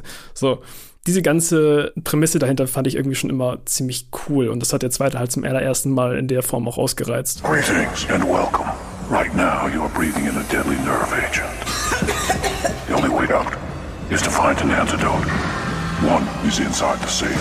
You all possess the combination in the back of your mind. Let the game begin. Ja, also dieses Escape Room Gefühl, äh, das kam beim zweiten bei mir tatsächlich auch wieder sehr stark rüber, zumal wir diesmal wirklich eine eine richtige Gruppe haben und es sind nicht nur zwei Männer wie im ersten Teil, die relativ statisch an einem ähm, Ort sind. Und mich hat der Film äh, so ein bisschen an Cube erinnert. Also weißt du, Leute Leute wachen ähm, wachen in, in so einem Raum auf, so eine zusammengewürfelte Gruppe, wissen nicht genau, warum sie dahin äh, hingekommen sind und und und äh, äh, wie sie da vor allem wieder rauskommen. Und dann ist natürlich die große Frage, können sie zusammenarbeiten oder, was ja fast immer in solchen Filmen der äh, Fall ist, oder zerbricht diese, diese Gemeinschaft und das wäre dann aber möglicherweise der Schlüssel zum Sieg geworden. Und dazu kommen eben noch diese wahnsinnig sadistischen, fiesen Fallen, die ich im zweiten richtig gut finde. Ich glaube, da sind ein paar von meinen Lieblings- Fallen drin. Ähm, und ich war zu faul, beziehungsweise ich habe einfach vergessen nachzugucken. Ich meine gelesen zu haben, ähm, dass das Skript zu Saw 2 eigentlich ein völlig anderer Film sein sollte, ähm, den man dann aber so umgemodelt hat, dass er das Sequel zu äh, Saw werden könnte. Also dann, dann wurde aus dem Mastermind wurde dann eben äh, Jigsaw und deswegen fühlt er sich auch so völlig anders an ähm, als der erste. Und ich, ich weiß nicht, ob das stimmt. Vielleicht ist es nur eine Urban Legend und ich möchte jetzt irgendwie während ich rede, auch nicht bei Wikipedia surfen. Das finde ich immer so ein bisschen uncharmant. Ähm, ihr könnt das aber innerhalb von fünf Sekunden rausfinden, ob das stimmt. Aber sollte das stimmen, ähm, also fände ich es nachvollziehbar, weil ich finde, Ja. dann merkt man es auch. Ähm, war dann aber keine schlechte Entscheidung, weil ich es in dem Fall mochte, dass der Maßstab so ein bisschen größer gezogen ist. Eben dadurch, dass wir mehr Leute haben, dass wir äh, mehr Fallen haben. Ähm, ja, und so allmählich dieser, dieser Mythos um Jigsaw jetzt so richtig Fahrt aufnimmt. Deswegen mag ich den zweiten immer noch sehr gern. Und Shawnee Smith ist wieder dabei.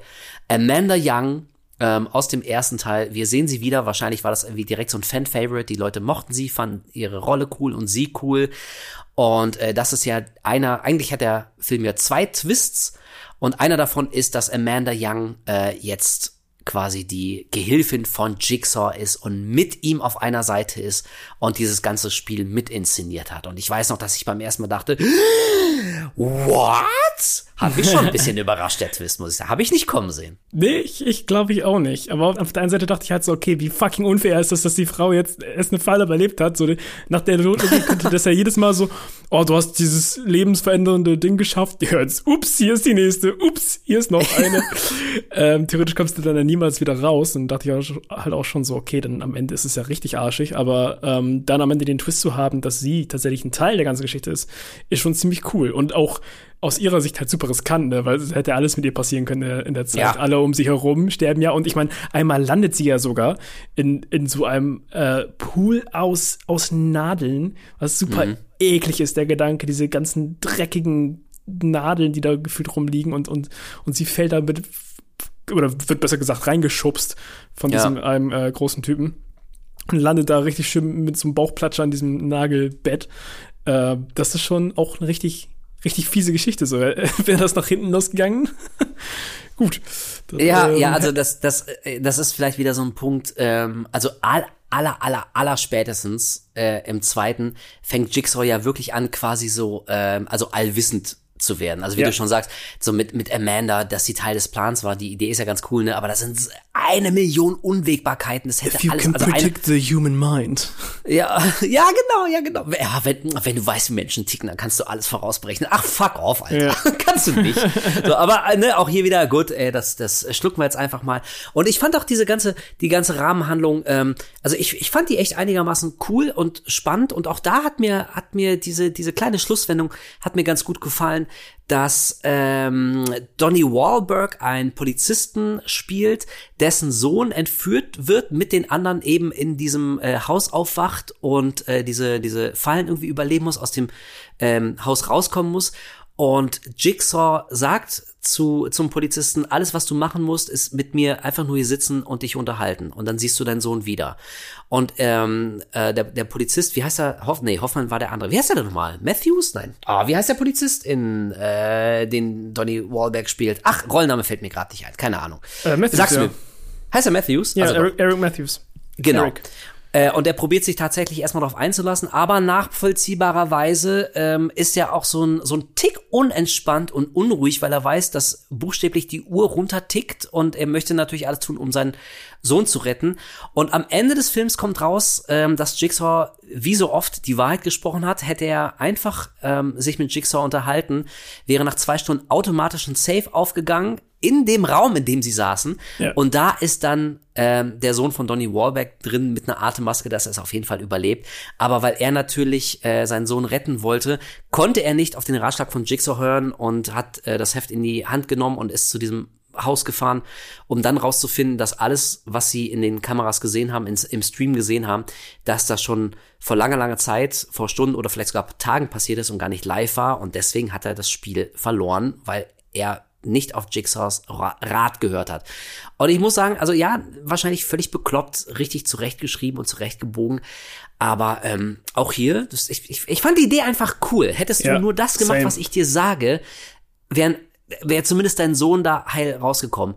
Und ich meine, ja gut, da sind wir wieder bei dem Punkt, ne, wie fair ist Jigsaw? Also ist ja schön für, die, für Donny Wahlberg, dass sein Sohn rausgekommen wäre, aber alle anderen wären ja möglicherweise trotzdem krepiert. So, um die macht sich aber keiner Gedanken. Also ist ein bisschen verquer wieder mal die Logik. Ja, klar. Also am Ende sa- sagt er immer nur, hey, hier, ich, ich leg meine Karten im Prinzip offen, so. Das kannst du erreichen, wenn du, wenn du meine Regeln befolgst. Das, was die anderen machen, das ist ihr Spiel. Das sind ihre Regeln. Ja. Da kannst du nicht mit eingreifen. Das ist jetzt halt so, deal with it. Oder du verlierst halt alles. So. Ähm, von daher, ja, ich, ich sehe auf jeden Fall den Punkt. Ich finde aber auch das ganze, ich finde das ganze Setting echt ganz, ganz cool mit diesen, diesen Leuten in diesem Raum, die ja aufwachen und denen wird einfach nur gesagt, ihr habt jetzt so ein tödliches Nervengas inhaliert und ihr müsst zusammen irgendwie arbeiten, um aus diesem, aus diesem Haus, ich weiß gar nicht, was es ist, es ist so ein leerstehendes, Ja, genau. Ja. so, so, so ein leerstehendes ähm, Wohnhaus, glaube ich.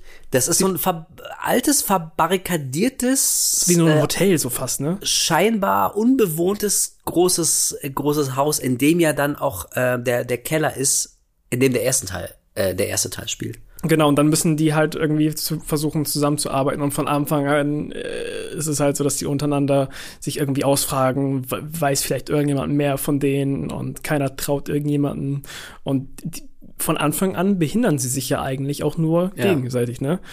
Und ich finde das immer so lustig, so im Nachhinein, das haben die anderen Saw-Filme ja wirklich auch dann später. Denkst du dir so, wow, ey Leute, ihr hättet nur einmal ganz kurz irgendwie mal zusammen drüber nachdenken müssen, dann wäre so viel Scheiße nicht passiert. Ja. So krass.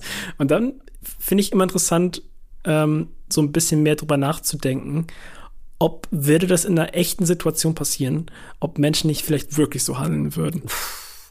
Ey, keine Ahnung, da gibt's bestimmt auch jede Menge psychologischer Experimente. Also ich glaube, grundlegend kooperieren Menschen schon sehr bereitwillig. Also man sieht es ja irgendwie in solchen Filmen wie Saw und auch in irgendwelchen Postapokalypse-Szenen irgendwie, also dreieinhalb Minuten nachdem äh, die Postapokalypse äh, losging, verwandelt sich alles in die Wüste in Mad Max und, und äh, wir werden alle zu räuberischen ähm, äh, Stämmen aus, aus Jägern und Wahnsinnigen und bekriegen uns gegenseitig. Also ich glaube tatsächlich, dass, dass der Mensch grundlegend anders gepolt ist und, und, und dass wir durchaus und sehr bereitwillig kooperieren. Ähm, schon, schon, weil wir grundlegend einfach Herdentiere sind. Wir, wir, wir, es zieht uns zusammen, wir arbeiten zusammen, wir müssen irgendwie immer soziale Verflechtungen haben und, ähm, und andere Menschen um uns rum. Deswegen weiß ich nicht, wie krass realistisch es ist. Auf der anderen Seite, also ich erkläre mir das immer so, okay, aber unter so extrem krassem Stress bist du vielleicht jetzt irgendwie auch nicht so die beste, ähm, die, die die beste Variante von dir, wie du äh, mit anderen umgehst und, und wie du auf andere reagierst. Also vielleicht handelst du da extrem irrational und probierst deine eigene Haut zu retten und so. Ähm, ja, deswegen. Also ich glaube, wir hätten keinen keinen coolen, spannenden Film, wenn man das ähm, realistisch. Nee, natürlich. Aber ich finde halt nur einfach diese, diesen Gedanken irgendwie manchmal interessant, so ob, weil Menschen sind halt so recht unberechenbar, was solche Sachen angeht. Und ich finde irgendwie interessant, dass, dass sie halt direkt von Anfang an sich irgendwie untereinander ja. behindern, wenn sie vielleicht einfach zusammenarbeiten könnten. Was in späteren Saw-Filmen ja gar nicht mehr so ultra schnell offensichtlich war. Also es war jetzt nicht so, ey Leute, ihr könnt jetzt zusammenarbeiten, sondern oft war es dann einfach so, es wirkt nach außen, als müssten sie sich untereinander umbringen, damit es weitergeht. Ja, genau. Und also das Motiv wird ja später in einem Film explizit auch nochmal angesprochen, aber ja. hier beginnt es tatsächlich schon bei ähm, bei Teil 2. Und du hast ja gerade schon äh, die Spritzenfalle angesprochen. Ich, ich vermute mal, das ist so die Falle, an die man sich immer erinnern kann, auch wenn man die ganzen anderen Details nicht mehr nicht mehr so äh, parat hat. Aber ich kann mich auch noch erinnern, also, also als ich das gesehen habe, wie Shawnee Smith in diese Grube voller Spritzen geworfen wird. Alter, und dann schreit die da und windet sich und muss, muss sich ja noch tiefer reinbuddeln, um diesen, diesen bekloppten Schlüssel oder dieses Antiserum oder was sie da finden muss, da rauszuholen. Oh, da dachte ich, ja, kannst du mal sehen, weißt du, du, du kannst hier die abgefahrensten krassesten Todesmaschinen ausdenken, aber so manchmal sind sie ganz simplen Sachen. So, ich glaube, keiner findet Spritzen geil. Und dieser Anblick von Zehntausenden von Spritzen in so einer Grube und dann wird da jemand reingeworfen. Uah! Also, äh, da hat sich bei mir schon einiges äh, zusammengezogen. Ist vielleicht die stärkste Sequenz im Film. Und vor allem der Typ, der sie am Ende reingeworfen hat, für den war die Falle ja eigentlich designt. Ja. Weil er ähm, Drogendealer war und dann hieß es halt so von wegen so, ey, hier musst du jetzt mit dem umgehen, was du mit den ganzen anderen Menschen quasi antust, unbewusst so. Ähm, das fand ich dann halt auch irgendwie so, dass er dann sagt so, nö, fuck it, ich schubst einfach jemand rein, so, als ob es meine Vater ist, hier, mach mal selber. Ja, so, aber ja. ich meine, ne, also ich habe ja gerade gesagt, so wahrscheinlich äh, kooperieren Leute schon ganz gerne in so einer Situation, aber äh, also das finde ich dann irgendwie auch, also ich, nicht nur, dass es ein Lacher war, weil es so wie aus dem Nichts kam, so, hey, ich bin doch nicht bescheuert, so, nö, ich muss das ja nicht machen, sondern ich dachte, ja, okay, aber wahrscheinlich früher oder später triffst du halt in jeder Gruppe so ein Arschloch, was so ähnlich tatsächlich handeln würde, so. Es muss ja nur irgendjemand in die Grube, aber warum muss ich das denn sein? Also schmeiße ich lieber irgendwie die Alte da rein.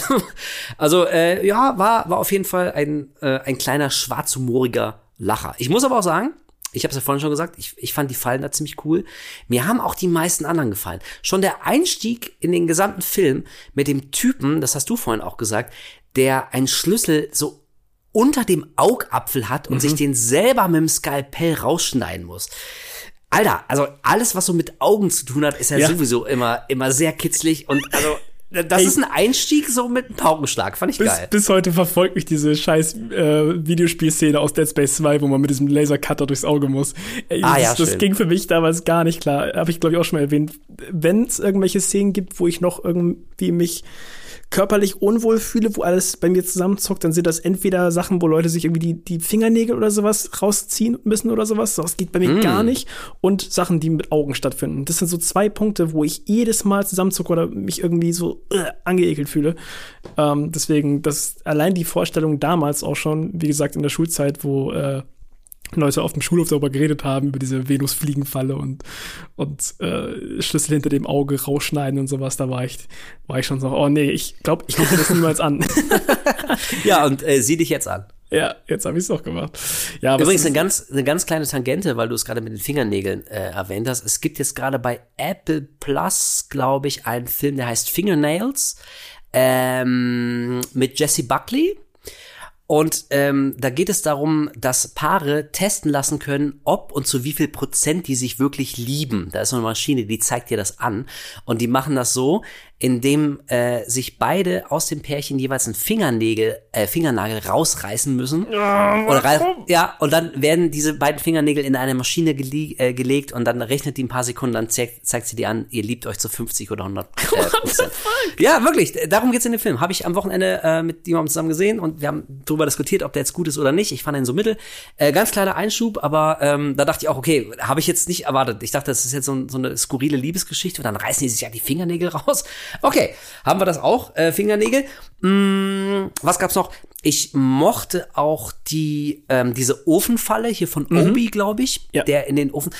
Obwohl, da, bitte, ich bin, glaube ich, zu dumm einfach. Ich habe diese Falle nicht ganz gecheckt. Was muss, der, der krabbelt in so einen Ofen, dann geht die Tür zu, okay. Und sobald er den Schlüssel zieht, äh, Nee, äh, genau. Er zieht, er krabbelt in diesen Ofen rein. Das ist schon eine klaustrophobische Situation. Dann zieht er, glaube ich, den Schlüssel oder dieses Serum oder was auch immer, äh, zieht er dann da von dem, von dem Faden ab.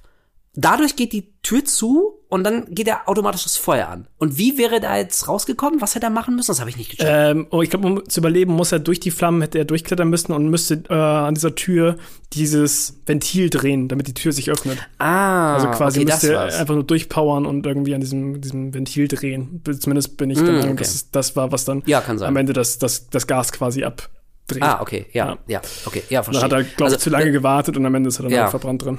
Ja, stimmt, er hat so dagegen getreten und so. Also das ist so eine Sache, ähm, so Verbrennungsgeschichten finde ich auch, äh, also das kann echt unangenehm werden. Und die fand ich auch dann wirklich ziemlich ziemlich hart, also weil, weil die Situation schon so beengt war. Er ist in diesem kleinen ofenförmigen äh, röhrenformigen äh, förmigen Ofen und dann kommt irgendwie eben noch die Flamme und er kommt da nicht raus und so und dann sieht man noch seine verbrannte Hand, wie sie durchs Gitter dann irgendwie äh, so schlaff wird.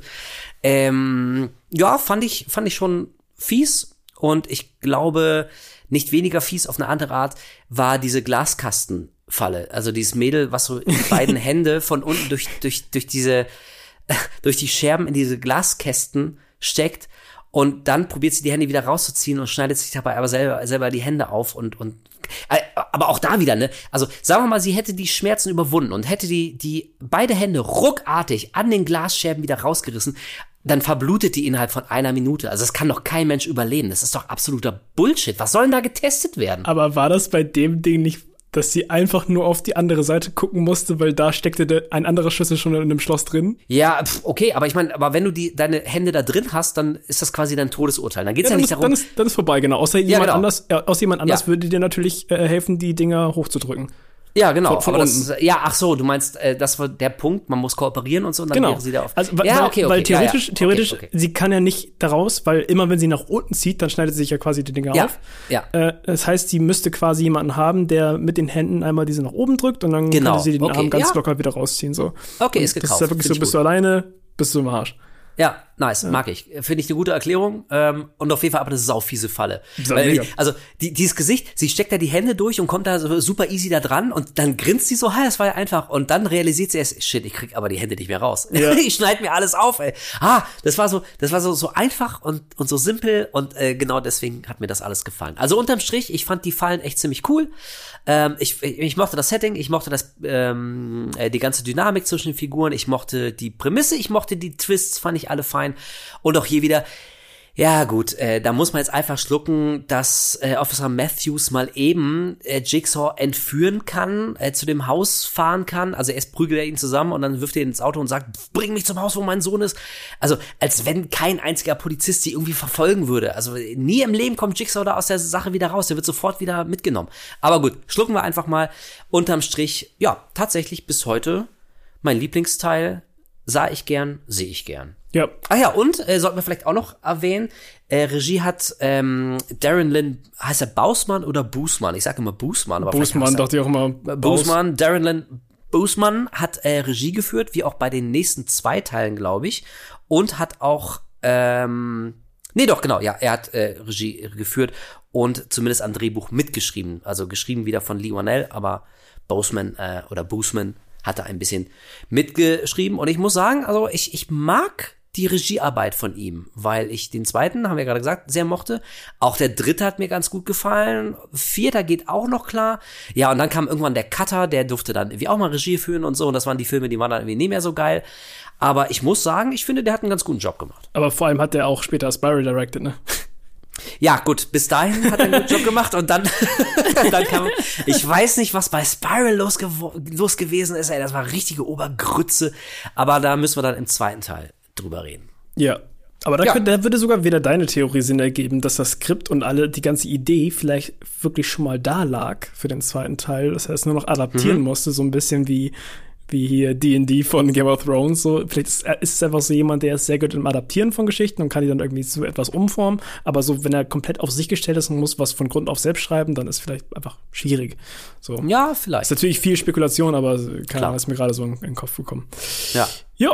Gut, ein Jahr später. Wir sind in der Chronologie äh, bei Saw 3 und damit im Jahr 2000, ich glaube, 6 ist es. Ähm, also ihr merkt, pro Jahr gibt's dann immer ein Saw und irgendwann kam doch auch dieser berühmte Werbespruch hier, äh, if it's Halloween, it must be Saw. Weil jedes Jahr zu Halloween.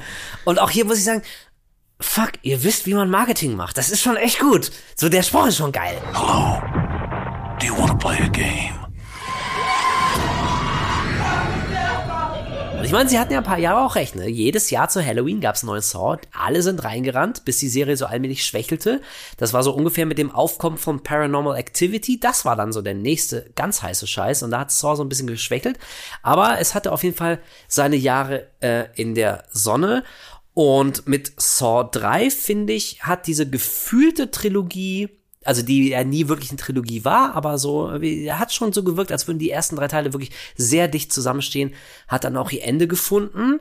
Und du hast es, glaube ich, vorhin auch schon mal angedeutet, Kolja, ähm, den dritten fandst du ja dann, also vor dem Kontext auch ganz okay, oder? Ja, So auf jeden Abschluss. Fall. Ich fand, genau, ich fand den als Abschluss einfach ziemlich cool und er hat sich halt auch angefühlt wie ein Abschluss, weil alle, die daran beteiligt waren, so letztendlich sind ja auch dann, haben, haben ihr, ihr Ende gefunden.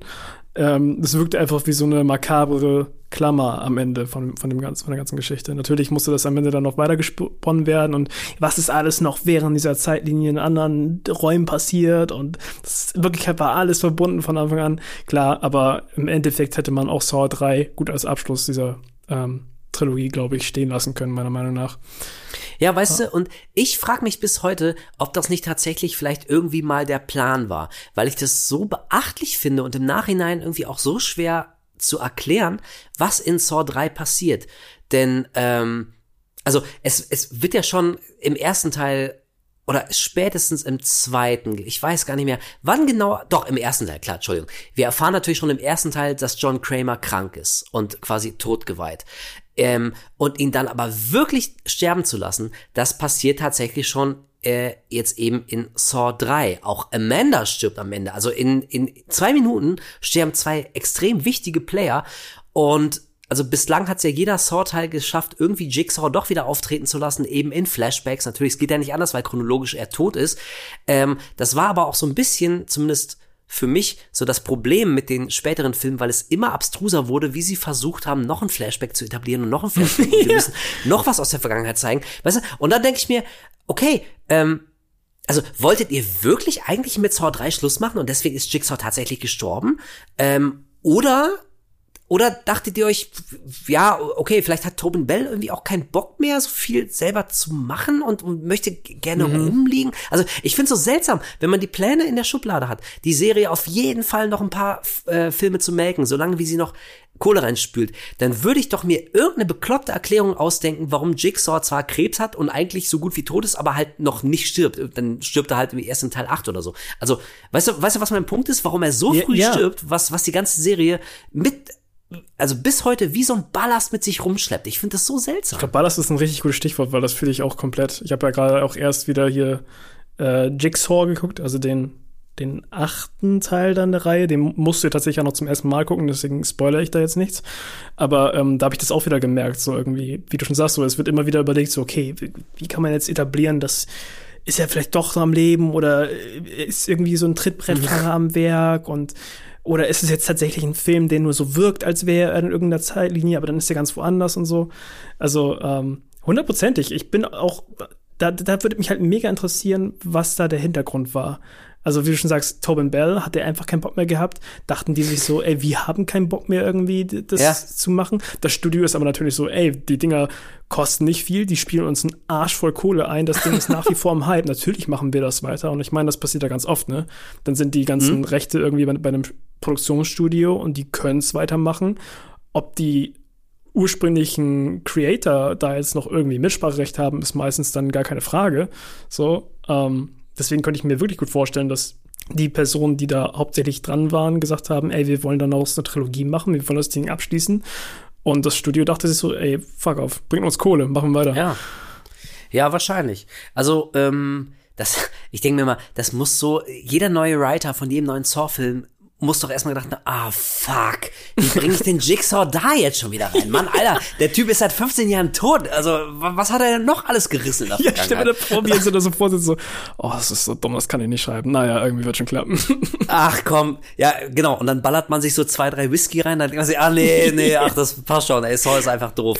Nee, Oh, nee, da würde ich, da würd ich gerne mal ein YouTube-Video drüber machen oder sowas, wo wir uns hinsetzen, wir, wir, wir, trinken ein paar Gläser Whisky oder was auch immer und versuchen, einen Saw-Film zu schreiben. Oh Gott, das wäre so lustig. Das wäre richtig. Ey, und ungelogen, also wenn wir uns mal vor Augen halten, äh, was noch für Teile kommen würden und wie bekloppt das alles wird, also bescheuerter können unsere Ideen eigentlich auch nicht sein, als, als manches von dem, was da noch kommt. Stimmt. Ganz so bescheuert, wie es später werden würde, fand ich den dritten Teil aber jetzt eigentlich ähm, nicht. Was passiert in der Story?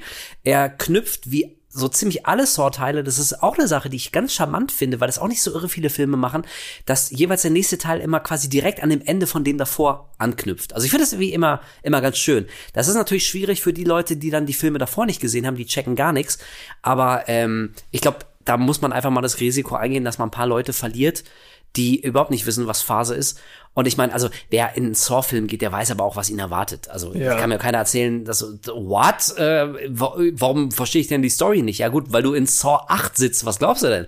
Ähm, also wir sehen, wie Amanda Young, wir wissen ja, sie äh, steckt mit Jigsaw unter einer Decke. Amanda Young rettet äh, Tobin Bell am Ende von Teil 2 und ähm, ja verfrachtet ihn quasi in ein in ein das nächste leerstehende Haus und äh, entführt eine junge Ärztin und zwingt sie dazu, ähm, Jigsaw zu operieren. Er leidet ja an einem Hirntumor und ähm, quasi der Druck in seinem Schädel muss dringend abgelassen werden und das kann natürlich nur eine fachlich ausgebildete Chirurgin und eine solche wird, wird entführt. Äh, Lynn heißt sie, glaube ich, die ähm, die Doktorin Ja. und sie sie kriegt so ein Collier mit äh, mit so Sprengsätzen um ähm, und ihr wird angedroht, also wenn du Jigsaw nicht rettest, äh, vom, vor dem Tod rettest, dann gehen die Dinger los und ballern Genau. dir das Gesicht weg. Das ist aber nur die halbe Story, denn gleichzeitig sehen wir auch einen jungen Mann namens Jeff, der auf tragische Art äh, seinen Sohn verloren hat durch einen Autounfall. Und auch er muss sich natürlich durch den nächsten Todesfallen-Parcours schlagen und am Ende im mega dramatischen Finale laufen diese beiden Storylines zusammen. Ich fand das Ende tatsächlich ziemlich cool, da kommen wir dann gleich drauf äh, zu sprechen. Aber so unter dem unter dem Strich, wie würdest du, lass uns gleich über das Wichtigste reden, wie würdest du die Qualität der Fallen diesmal einschätzen? Ähm, es ist vor allem was anderes in der Hinsicht, dass ja auch der Hauptcharakter von der halben Storyline, wie du gerade meinst, der Jeff Dunlin, er benimmt im Prinzip so ein bisschen die Rolle von Jigsaw, weil er beobachtet die Leute, wie sie meistens in der Falle sind und kann dann so entscheiden, was weiterhin passiert. So, im Prinzip. Weil er ist jetzt nicht, nicht selbst in einer Falle. Äh, ja, okay, stimmt. Das ist eine kleine Änderung. Ja, das, äh, das stimmt. Also auch hier wieder ist eine, ja, eine, eine etwas andere Dynamik als in den beiden Teilen davor. Und das mag ich tatsächlich auch am dritten. Also unterm Strich muss ich sagen, ähm, auch in Saw 3 gibt's wieder ein paar echt richtig fiese, geile äh, Fallen. Ich Richtig, erinnere richtig fies. ich ja. erinnere mich spontan an diese Schweinematschmaschine, die so ziemlich äh, so gegen, gegen Ende kommt. Also da ist ja, glaube ich, ein, ein Anwalt, äh, liegt in so einem riesigen, in so einem riesigen Bottich oder in so einem riesigen Trog gefesselt. Genau. Und und über ihm werden dann so Schweinehälften zermatscht, zerhäckselt und dieser ganze Schweinematsch und Glibber regnet dann so literweise auf ihn und droht ihn allmählich zu ersticken. Und auch hier wieder, wir fragen bitte nicht, was das für ein Gebäude ist, in dem mal eben so eine Schweinehäckselmaschine an der Wand hängt und warum da noch halb ver vergammelte Schweinehälften hängen. Hat die Jigsaw auch besorgt? Wo hat er die denn jetzt her? Nehmen wir einfach mal so an. Aber die Vorstellung, dass, dass du langsam so von, von fast flüssigen Schweinegedärm und Schweinefleisch erstickt wirst, die fand ich schon ziemlich eklig. Das war Im geil. Prinzip hat er, hat Jeff in der Phase so drei Prüfungen, durch die er ähm, durchgezogen wird, wo er entscheiden muss, ob jemand überlebt oder stirbt. Und das sind alles drei Leute, die damit zu tun hatten, in Anführungszeichen damit zu tun hatten, ähm, dass sein Sohn gestorben ist oder alles, was danach halt scheiße gelaufen ist. Da haben wir zum Beispiel einmal eine Frau, die wohl äh, das Ganze beobachtet hat und ist dann einfach weggefahren. Also hat quasi Fahrerflucht begangen. Die ist in einem ähm, in so einem Freezer-Raum eingesperrt, also wo halt alles so Minusgrade hat und sie ist nackt auf, aufgehängt in der Mitte, was auch richtig fies ist. Ey, diese, die Falle fand ich auch unfassbar hart. Also sie wird zwischendurch immer mal von so einem, ist das so flüssiger Stickstoff praktisch? Der, der, Nee, wenn, wenn ich es richtig verstanden habe, war das einfach nur Wasser. Aber weil die in so einem Ah. Gefrierraum war, ist das Wasser halt wahnsinnig schnell gefroren. Okay. So habe ich das verstanden. Ja, genau, sie wird zwischendurch immer so abgespritzt und ihre, Haut, die sowieso schon komplett durch ist, wird halt immer Ah. mehr äh, zu Eis praktisch und ähm, man, man spürt richtig, wie das, wie die Kälte so eine, so eine Gradzahl erreicht hat, dass es nicht mehr kalt ist, sondern dass es halt brennt wie Feuer, so.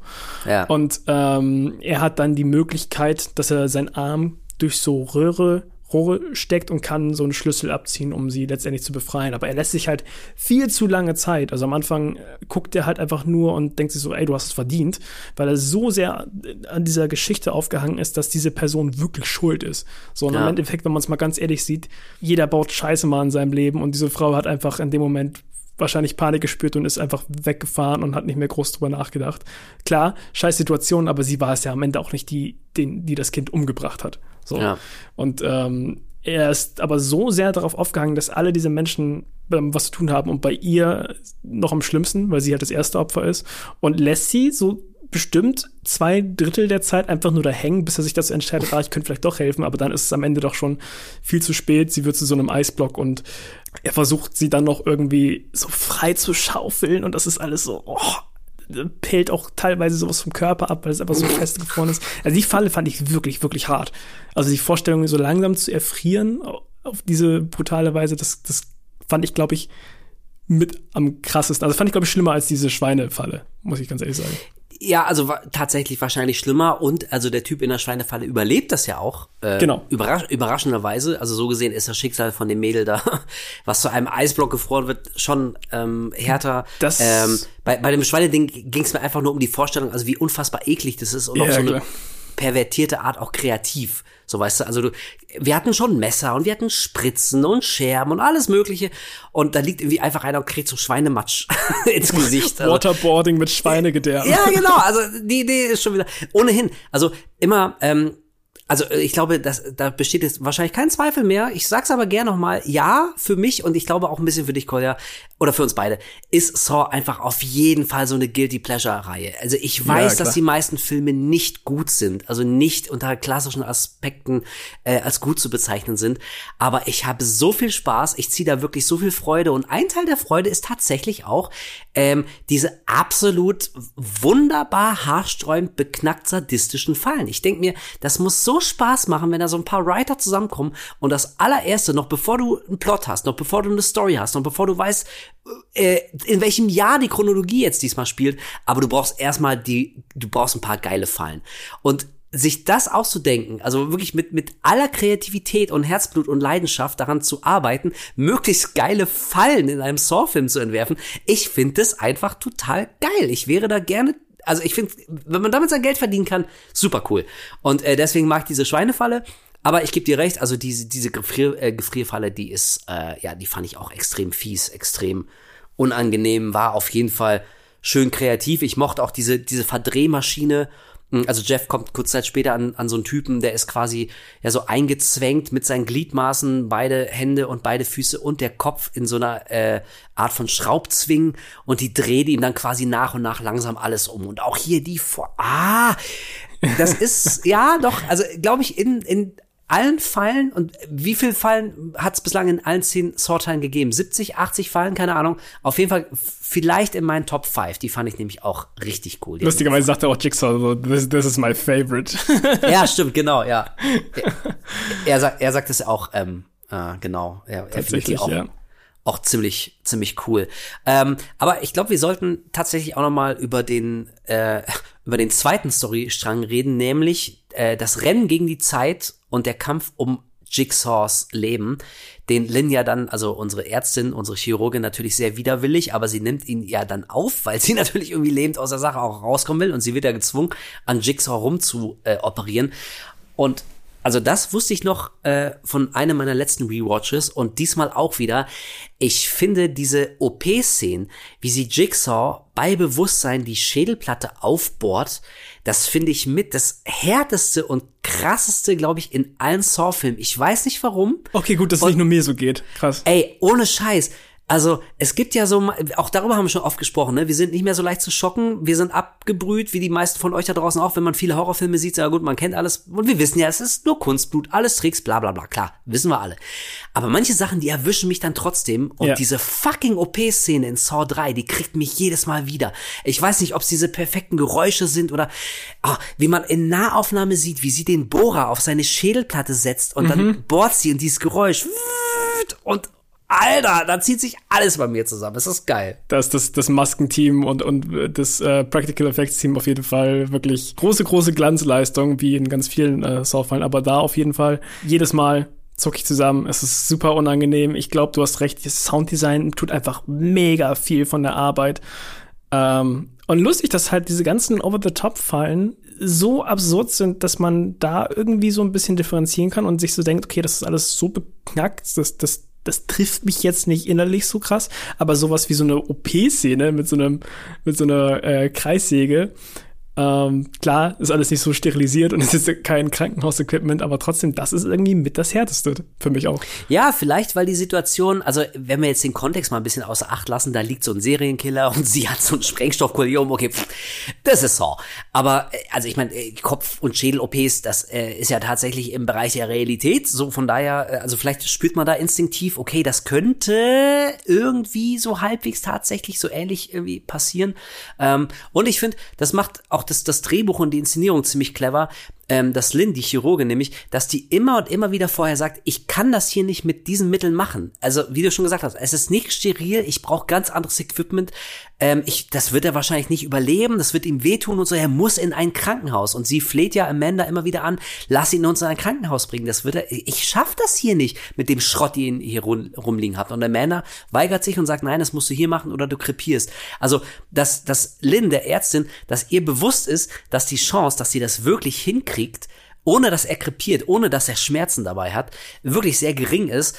Ähm, das ist so eine Anspannung und das finde ich so, so nachvollziehbar und das hat mir die Figur auch so ein bisschen näher gebracht und deswegen habe ich auch mit ihr mitgelitten. Also man leidet irgendwie so ein bisschen mit Jigsaw mit, dem da gerade der Schädel aufgebohrt wird und man leidet aber auch mit ihr mit, weil man denkt, Alter, du hast hier nur so einen schrottigen Bohrmarktbohrer und bohrst da gerade jemandem den Schädel auf. So, Alter, das, das sollte wirklich anders laufen. Mach einen ähm, Fehler, der Puls jetzt aus und bist ja, tot. oh Gott, ey, und dann sieht man, wie sich wie sich der, der Schädelraum da so mit dem Blut füllt und ah, es ist also wirklich, wie du schon gesagt hast, so das, das Maskenbildner-Team und die Special Effects und so, ey, also ohne Scheiß, Hut ab, richtig, richtig geile Arbeit. Vielleicht das inszenatorische Highlight äh, des gesamten Films. Ja, doch, würde ich schon sagen.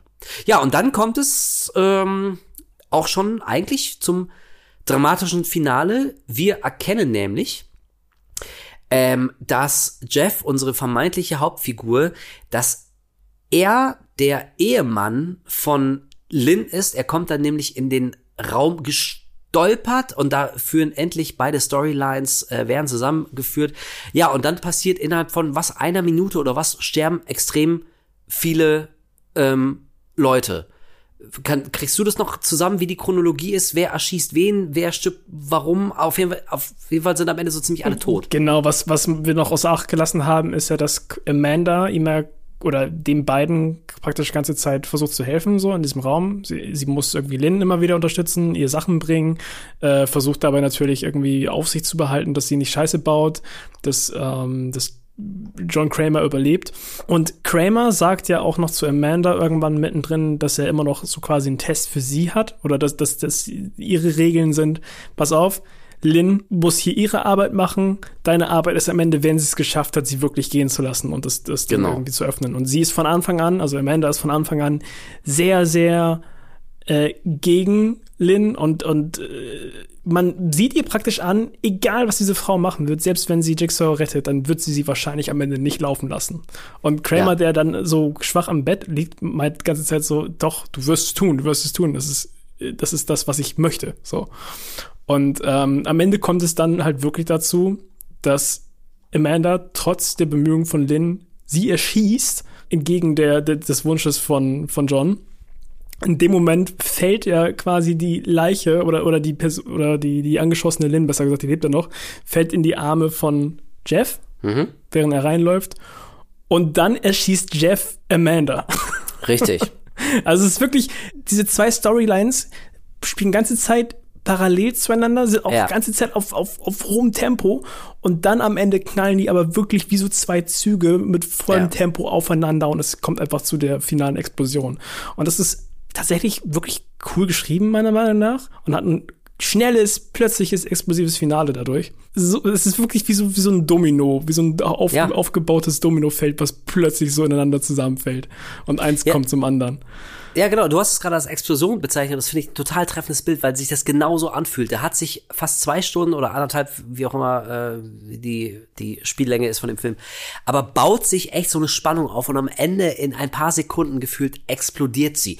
Und jetzt müssen wir auf jeden Fall über die wichtigste und vielleicht spannendste Figur äh, des Films reden und das ist für mich eindeutig Amanda Young. Denn jetzt wird so allmählich ähm, interessant. Wir sehen in der Einstiegsszene ähm, oder in einer der ersten Szenen, dass auch die Polizistin, die wir im Teil 2 kennengelernt haben, Carrie, die Partnerin von äh, Detective oder Lieutenant Matthews, dass die auch in einer Falle ist, dann muss sie mit den Händen in ein Säuregras, äh, Gras, Glas greifen, um äh, so einen Schlüssel rauszufischen. Und das schafft sie nicht. Ihr wird der Brustkorb aufgerissen und die untersuchenden Polizisten, darunter ist auch Hoffman, und über den müssen wir gleich auch noch sprechen, die untersuchen die Falle und sagen, sie hätte da gar nicht rauskommen können. Das war also getürkt. Das war, das passt überhaupt nicht zu Jigsaw, jemanden in eine Situation zu bringen, aus der er tatsächlich de facto nicht rauskommen kann.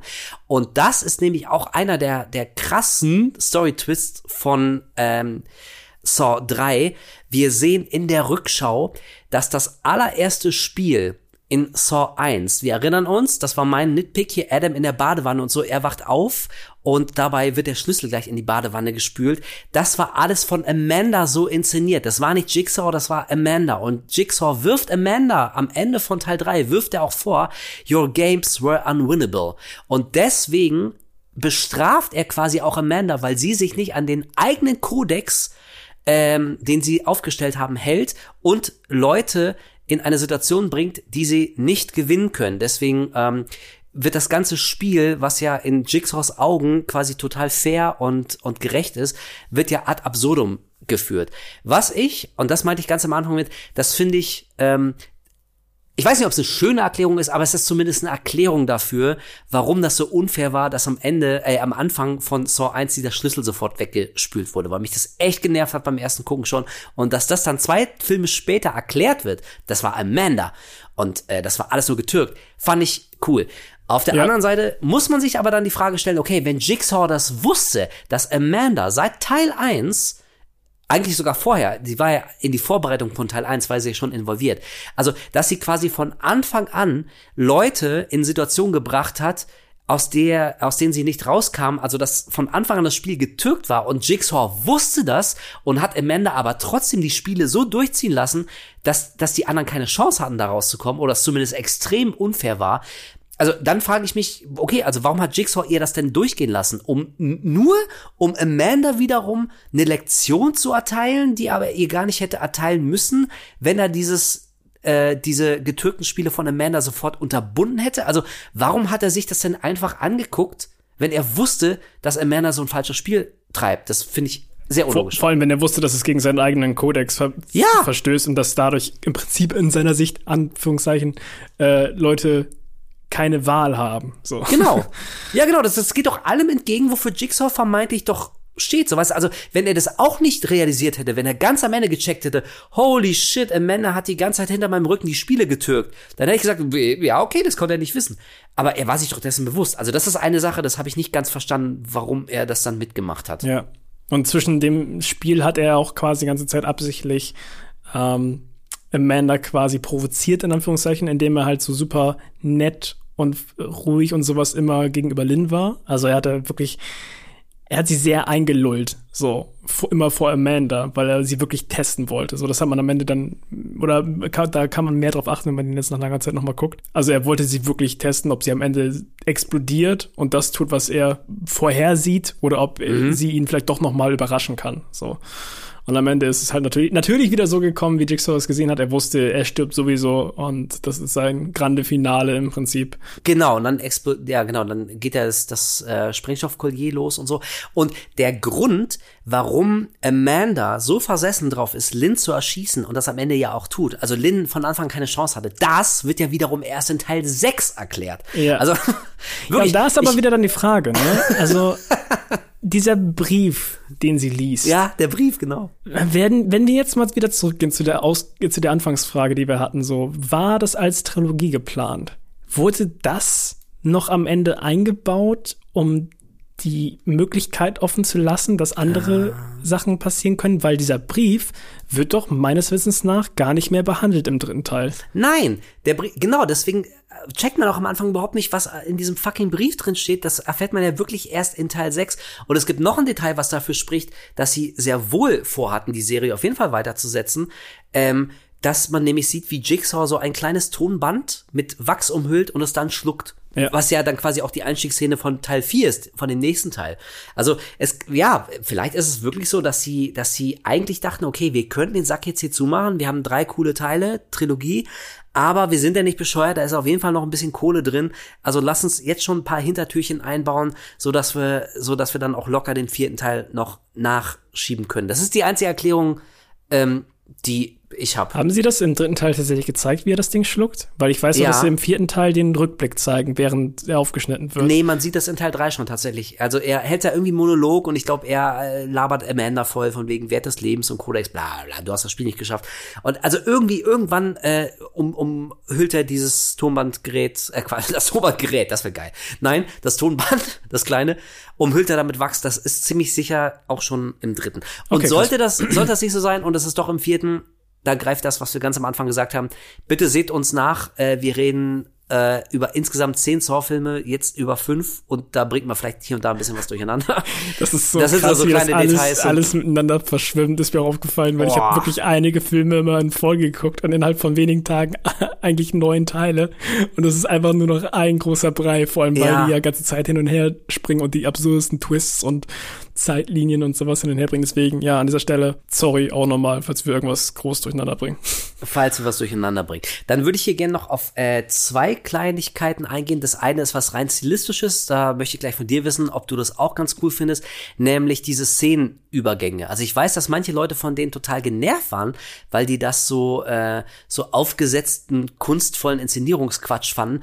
Aber also ich muss sagen, ich fand das eigentlich erfrischend, ähm, wenn ihr es nicht mehr so im Kopf habt. Es gibt so ein paar Szenen, da schwenkt die Kamera quasi, weiß ich nicht, also wir sind im Keller und die Kamera schwenkt nach links und wir sind dann, also als der Kameraschwenk dann endet, sind wir auf einmal in einer Polizeistation oder so. Also es gibt so, so Aber Szenen. war das nicht erst im vierten Teil? nee, das war schon im dritten. Okay, weil, also das ist mir nämlich im vierten Teil ganz doll ins Auge gesprungen, weil das da wirklich super oft war. Fast jeder Szenenübergang war dieser kreative äh, Ja. Jump. Und da fand ich es dann irgendwann wirklich, also man hat sich daran schnell tot gesehen, meiner Meinung nach. Also zumindest im vierten und ich glaube auch im fünften. Also sie haben es auf jeden Fall öfter mal gemacht und irgendwann fand ich es manchmal ein bisschen affig. Also wenn zum Beispiel irgendjemand durch so eine Glaswand geschleudert wird und auf einmal hast du dann bist du dann im Polizei Ja, ja, ja. und denkst, äh, was ist gerade passiert? Das war manchmal so, okay, ihr wollt es aber auch sehr kunstvoll machen. Ich hab's verstanden. Also ich meine, dass die tatsächlich auch schon im dritten zu sehen waren, aber im vierten ist mir aufgefallen, da war es auch echt ein bisschen viel. Also da Ja. war es wirklich so, so ein bisschen, äh, kam mir so vor, als äh, hätte sich da irgendjemand so ein bisschen selber ganz schön geil gefunden. ähm, aber beim vierten, ähm, äh, Quatsch, beim, beim dritten ist mir es eher positiv aufgefallen. Und zum letzten noch, das sollten wir unbedingt noch erwähnen, ich habe es gerade schon angerissen, es wird ja eine neue Figur eingespielt und die wird noch sehr, sehr wichtig für die äh, kommenden Teile und für das, was als nächstes passiert, nämlich Detective Hoffman. Ein neuer Ermittler, ähm, und ich weiß nicht, ob du den Schauspieler kanntest, aber ich kannte ihn tatsächlich aus der wunderbaren 90er Jahre Serie Picket Fences. Kennst du die? Hast du die Ah, geguckt? habe hab ich nie geguckt, aber äh, kenne ich vom, vom Hörensagen locker. Habe ich auch schon auf, auf was von gesehen, aber selbst nicht geguckt. Lief auf Sat 1, ich fand das richtig, richtig geil. Ich weiß, dass wirklich meine ganze Familie ähm, das geguckt hat.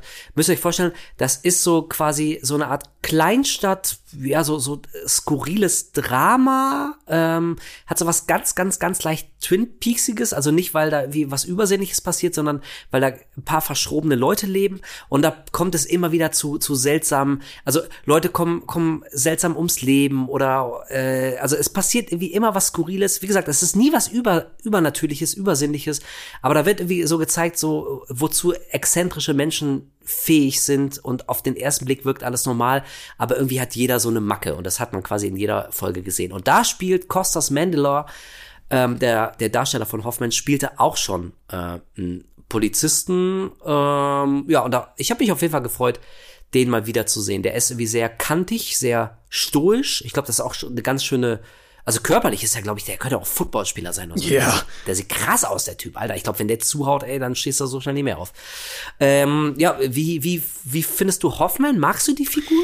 Ähm, ich glaube, es ist so eine Figur, die könnte mir deutlich besser gefallen, wenn alles drumherum Geschriebene besser funktioniert hätte für mich. Also, ich finde die Idee ziemlich cool dahinter, aber das ist manchmal auch wieder so ein Punkt gewesen, da kann ich nicht groß drüber hinwegsehen, dass es keinen Sinn ergibt, weil, okay, Jigsaw, John Kramer, super hochgelobter Architekt und, und Ingenieur oder was auch immer so, der kann sich vielleicht die ganzen Kram zusammenbasteln, aber ein Mark Hoffman, der für die Polizei arbeitet, da wird es dann manchmal schon ein bisschen schwierig, sich das zusammenzureihen, warum, Ja. warum sein Hobby ist, äh, solche Konstrukte zu bauen. Also kann mir keiner groß erzählen, dass, dass der das alles so durchplanen kann, wie jetzt so ein John Kramer, der das gelernt hat, der das jahrelang gemacht hat. So, ja, das, also, das wird ja ganz, ganz, ganz rudimentär, wird es ja spa- äh, später tatsächlich noch erklärt. Also Ja, hier klar. in Teil 6 oder 7. Also nicht nur, warum er das macht, sondern er hat ja Jigsaw quasi auch über die Schulter geguckt. Und klar, du musst ja einfach nur jemanden äh, dabei beobachten, wie er so eine 30 Tonnen schwere Killermaschine baut und dann weißt du ja auch, wie sowas Genau, da habe ich auch schon oft gelesen, so, ja, es waren, also größtenteils waren das auch fast alles noch Fallen von John, die er entworfen hat. Aber dann kannst du mir ja trotzdem nicht erzählen, dass der es alleine hinbekommt, das alles aufzusetzen, so. Also Ja. das ist natürlich dann immer ein bisschen far-fetched. Ähm, aber ja, das, ich, es gibt eine Sache, die ich aber am am störendsten finde. Und vielleicht ist es super dumm. Oder ich dachte zumindest immer, ich wäre alleine damit. Aber da bekommen wir jetzt auch, glaube ich, schon zum vierten Teil, oder? Der dritte Teil ist ja Wir damit. kommen zum vierten Teil. Ja, pass auf. Dann, dann ähm, möchte ich den dritten nochmal zusammenfassen. Ähm, also das ist mir beim, beim Gucken auch auf, aufgefallen. Man, man realisiert es vielleicht gar nicht so sehr, weil so wahnsinnig schnell äh, so viel passiert. Aber ich finde es schon krass, ähm, dass sich Saw 3 traut, ähm, so Tabula Rasa zu machen und wirklich knallhart. Also Jigsaw ist tot, Amanda ist tot und Carrie, die Polizistin, die wir auch schon aus dem zweiten Teil kennen, die ist auch tot. Also wirklich, das ist eine Reihe, gut, ne, wir haben das Problem mit den Flashbacks, aber so in der Chronologie, das ist eine Reihe, die hat mit dem dritten Teil, hat die ganz viele wichtige Figuren echt knallhart sterben lassen. Äh, das hat mir immer imponiert, das fand ich ganz cool und deswegen mochte ich tatsächlich auch den dritten. Aber damit können wir jetzt tatsächlich auch zum vierten kommen, denn jetzt wird ja Hoffman auch langsam wichtig. You think it's over just because I'm dead. It's not over. Tonight, I give you the opportunity to save everyone. Ich möchte das gleich mal mit einer lustigen Anekdote öffnen.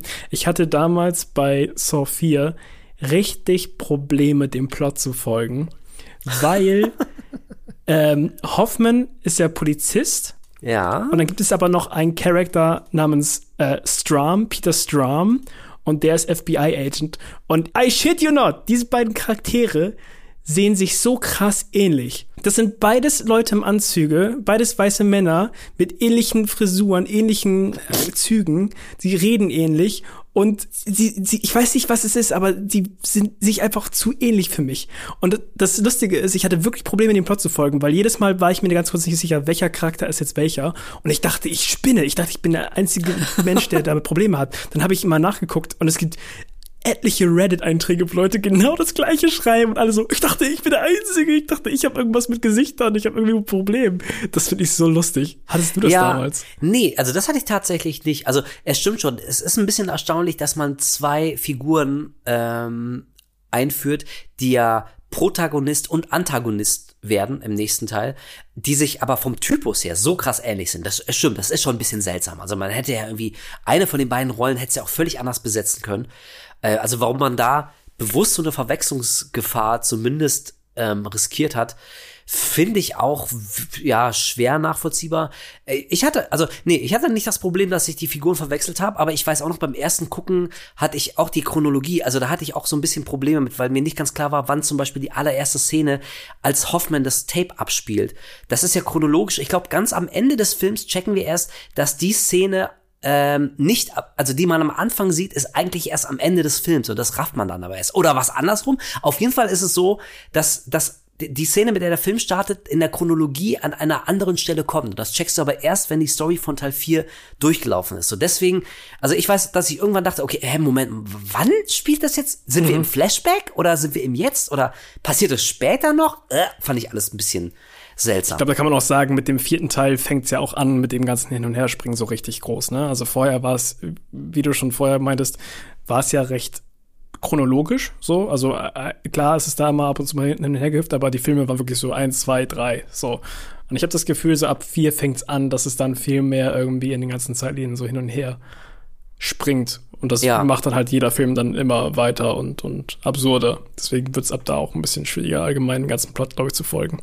Ja, und ich, also für mich, ähm, finde ich, also äh, spätestens mit Teil 4 hat Saw auch nicht mehr so wahnsinnig viel mit dem Beginn der Reihe zu tun. Also es mag auch daran liegen, dass in der Chronologie jetzt eben, Entschuldigung, ähm, John Kramer tot ist, dass Amanda auch tot ist und so. Also alle Figuren, die wir seit Teil 1 kennen.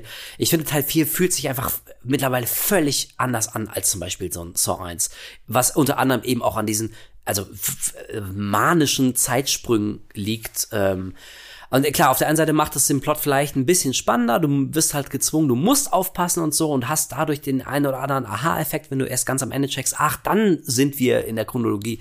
Aber äh, für die Geschichte ist das so mittelgut, muss ich auch sagen. Deswegen finde ich vier noch, um jetzt schon mal so ein bisschen äh, meine Einschätzung vorwegzunehmen, ich finde vier noch okay. Ich finde, da ist der Qualitätsabfall nicht so krass. Ähm, und für mich beginnt der eigentliche Niedergang von Saw eher mit Teil 5. Also Teil 4 lasse ich noch so durchgehen für mich. Okay. Äh, ja, wir, wir öffnen auf jeden Fall mit, ich glaube, jeder Saw-Teil hat ja quasi mit einer Falle immer geöffnet, ne? Ja, ja, und da auch, genau, ja. Genau, beim vierten öffnen wir mit diesem Mausoleum, wo in der Mitte so ein Gerät ist, was, was an zwei Seiten Leute angekettet hat und äh, dann in die Mitte zieht. Die eine Person hat die Augen zugenäht bekommen Ja. und die andere Person hat den Mund zugenäht bekommen.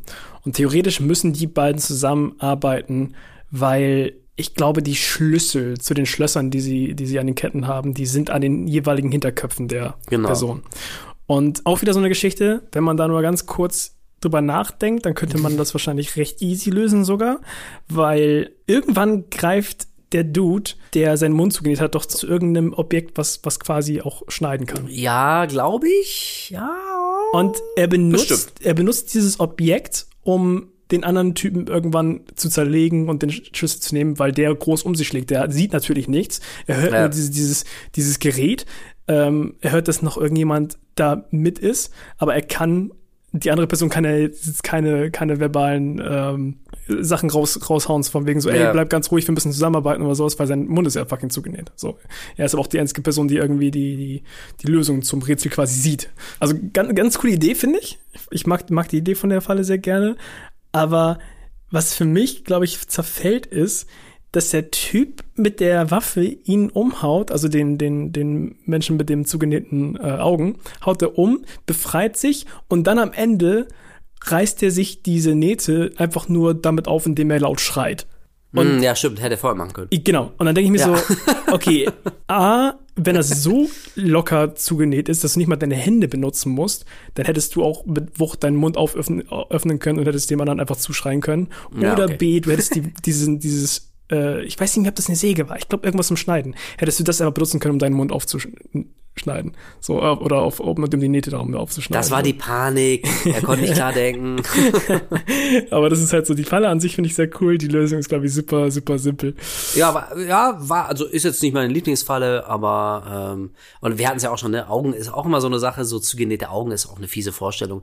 Von daher finde ich okay. Ich muss sagen, ich fand die, die Autopsie, mit der der Film eigentlich losgeht, ähm, von Jigsaw, von John Kramer, äh, die fand ich da beeindruckender, weil die für mich so ein bisschen in die Richtung von der äh, Kopf-OP aus Teil 3 ging, also wieder sehr schöne praktische Effekte. Man sieht sehr viele Nahaufnahme, wie er aufgeschnitten wird. Da wird ihm das Hirn rausgenommen und so. Und kleiner Trivia-Fact: Dadurch ist vielleicht Jigsaw der möglicherweise einzige Serienkiller in der Horrorfilmgeschichte, dessen Penis man sieht. er liegt nämlich seine Leiche. Ja, ich hab, ich hab's gesehen. Ich musste es aufschreiben, weil ich dachte, ha, hm, okay seine Leiche liegt ja da auf dem auf dem äh, Totentisch da und und wird zersäbelt und er ist auf aufgebahrt und äh, man sieht den Penis eines äh, weiß ich 65 Jahre alten Mannes und da dachte ich ja habe ich jetzt in einem Halloween noch nicht gesehen oder weiß nicht, bei, also Jasons Gesicht hat man schon sehr oft gesehen, sein, seinen kleinen Schniepel aber nicht. Und da ist Jigsaw wieder mal Trendsetter und Vorreiter. Fand ich, fand ich einfach eine spannende Beobachtung. Aber generell, also, wenn du gerade schon die erste Falle angesprochen hast, ähm, das ist, glaube ich, das, was, was mir bei Teil 4 so am ehesten äh, ins Gedächtnis kommt. Und ich habe ja gesagt, ich lasse den Film gerade noch so durchgehen, aber auf jeden Fall schon mit dicken Abzügen, weil ich die Fallen diesmal alle nicht so cool fand. Also, ich fand das irgendwie alles so ein, so ein bisschen, bisschen lame. Da irgendwie einem Mädel werden da so die, die Haare eingezogen von so einer, von so einer Maschine. Ja, okay. Ein, ähm, ein Typ wird auf dem Bett festgeschnallt und muss sich selber die Augen ausstechen, was irgendwie echt cool klingt, aber irgendwie verpufft die ganze Falle für mich. Es ist einfach nicht geil inszeniert. Ich weiß nicht, ob man nicht genug sieht oder ob die sich nicht Zeit genug gelassen haben. Oder dieses, dieses Ehepaar, was so aneinander gespießt ist und ähm, wenn einer von den beiden sich, sich quasi aus, aus diesen Spießen so rauszieht, verblutet dadurch der andere und so. Ist eine gute Idee. Aber irgendwie hatte ich das Gefühl, haben die Fallen diesmal so einen Schritt zurück gemacht. Mich hat das alles nicht so umgehauen. Wie war's da bei dir? Ja, ich weiß, was du meinst. Ich glaube, die kreativsten Fallen waren das halt jetzt wirklich nicht, so im Großen und Ganzen. Weil ähm, drei hatte schon Sachen, die einfach sehr gut im Kopf geblieben sind. Das Scalping-Ding war auch, ja, okay. Das, dieses Bedroom-Ding, wo der Typ sich da selbst irgendwie auseinanderzieht. Und dann hattest du ja noch diese, diese Geschichte, wo die beiden Elternteile irgendwie mit diesen Fallen durchbohrt sind, ne? Ja, genau, die meine ich, dieses aufgespießte. Ja, genau. Elternteil. Ach so, und der Eisblock am Ende. Ja, keine Ahnung. gut. ich habe das Gefühl, da, da wurde es langsam schwierig, sich irgendwas zu überlegen. Ich, man weiß natürlich auch nicht, wenn sie wirklich versucht haben, dann jedes Jahr irgendwie einen neuen Saw-Teil rauszubringen. Kann die, was, in was für einem äh, Zeitraum kamen die mal raus? Weißt du das? Einmal pro Jahr. Jedes Wirklich Jahr einmal pro Jahr, ne? Ja, jedes Jahr. Deswegen der Spruch, if it's Halloween, it must be Saw. Die hatten jedes Jahr zu jedem Halloween gab's einen neuen Saw. Wobei auch nicht in Deutschland, ne? Äh, Zur Halloween-Zeit. Ich glaube, in Deutschland kam die immer so Februar raus. Fe mal Februar, mal Oktober. Ah, das, das kann, das kann sein, ja. Das habe ich nicht mehr so im, im Kopf.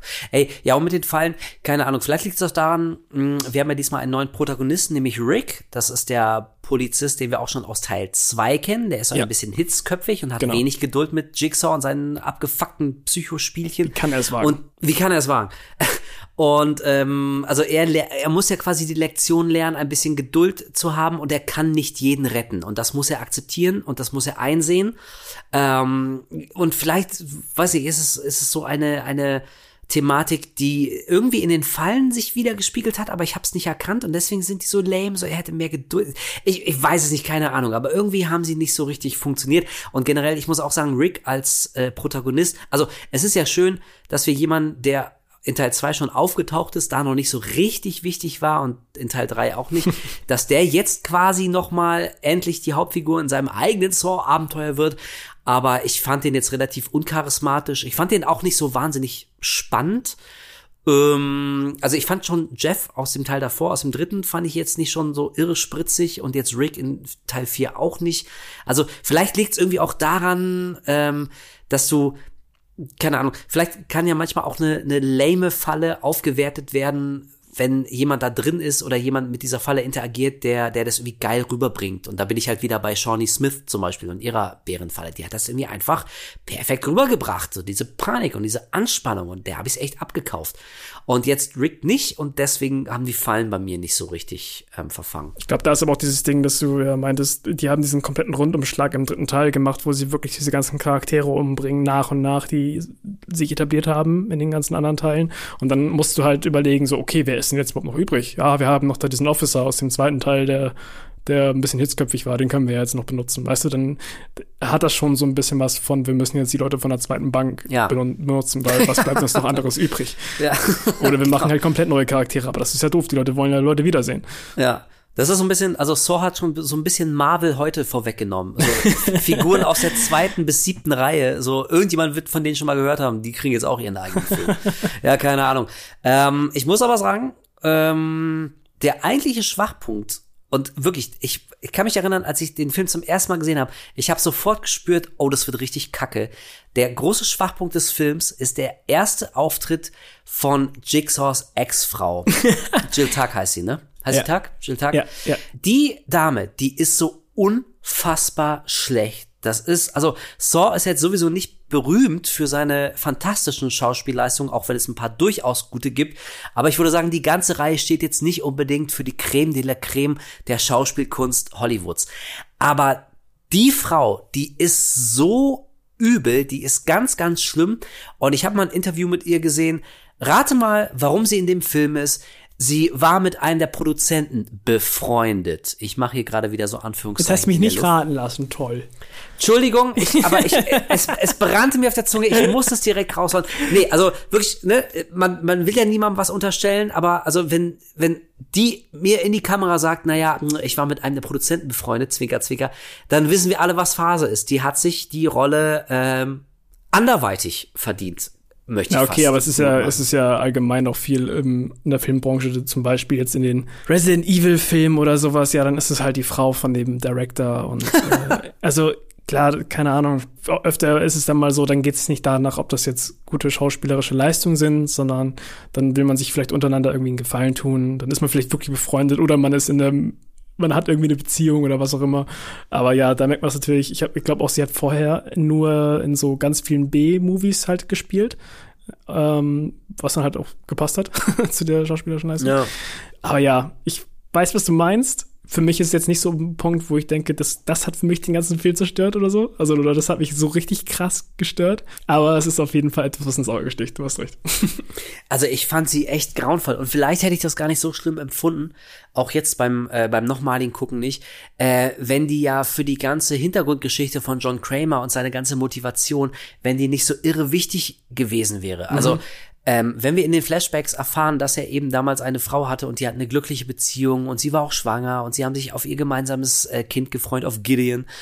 Ähm, also dann muss man das emotional und schauspielerisch auch wirklich so rüberbringen, dass ich das abkaufe. Und das habe ich zu keiner Sekunde. Ich finde die beiden, Tobin Bell und äh, hier ähm, Jill, bla bla bla, ähm, die haben null Chemie miteinander. Ich habe nicht ja. für eine Nanosekunde habe ich den abgekauft, dass die irgendwie ein äh, Verhältnis miteinander gehabt haben könnten. Ähm, und das liegt jetzt nicht unbedingt am Altersunterschied, der glaube ich auch schon äh, also spürbar ist, aber das ist das gar nicht so sehr. Aber wirklich, man sieht die auf der Leinwand zusammen und da kommt nichts rüber. Und dann kommt eben noch das Element, dass sie ja ihr Baby verliert und das sind ja so Sachen wie, da müsste ich ja krass drauf anspringen. Das ist ja irgendwie, also ne, uah, die Vorstellung allein, da zieht sich bei mir echt irgendwie alles zusammen. Ähm, aber nee, absolut Nein, also und, und dann werde ich tatsächlich eher wütend und ein bisschen sauer und ich denke mir, ihr manipula manipulativen kleinen Schweine, jetzt wollt ihr hier die emotionalen Dau Daumenschrauben bei mir ansetzen und mir so richtig so einen Magenschwinger geben und mir noch mehr Verständnis und Empathie und sogar Mitleid für John Kramer ähm, und für seine unglückliche kleine Familie mitgeben. Ey, und dann besetzt die aber die mit Abstand schlechteste Schauspielerin der gesamten Reihe auf so eine wichtige Rolle, die für, ähm, für John Kramer so wahnsinnig entscheidend ist. Also das, äh, also okay, ja, vielleicht hat es mir den Film nicht komplett kaputt gemacht, aber es war auf jeden Fall ein krasser Schwachpunkt. Und das kann ich schon mal sagen. Ein paar Filme später stirbt sie ja dann endlich und ich habe gejubelt. Das war wirklich so, wuh, geil. Endlich ist die Frau aus der Reihe und vielleicht kann sie sich jetzt erholen. Die fand ich richtig, richtig mies. Können wir ja dann später nochmal drauf eingehen, wenn wir bei dem zweiten Part sind. Aber ich musste auch mega lachen, als diese Fake-Out Todesszene von ihr erst gespielt hat in diesem Traum. Mhm.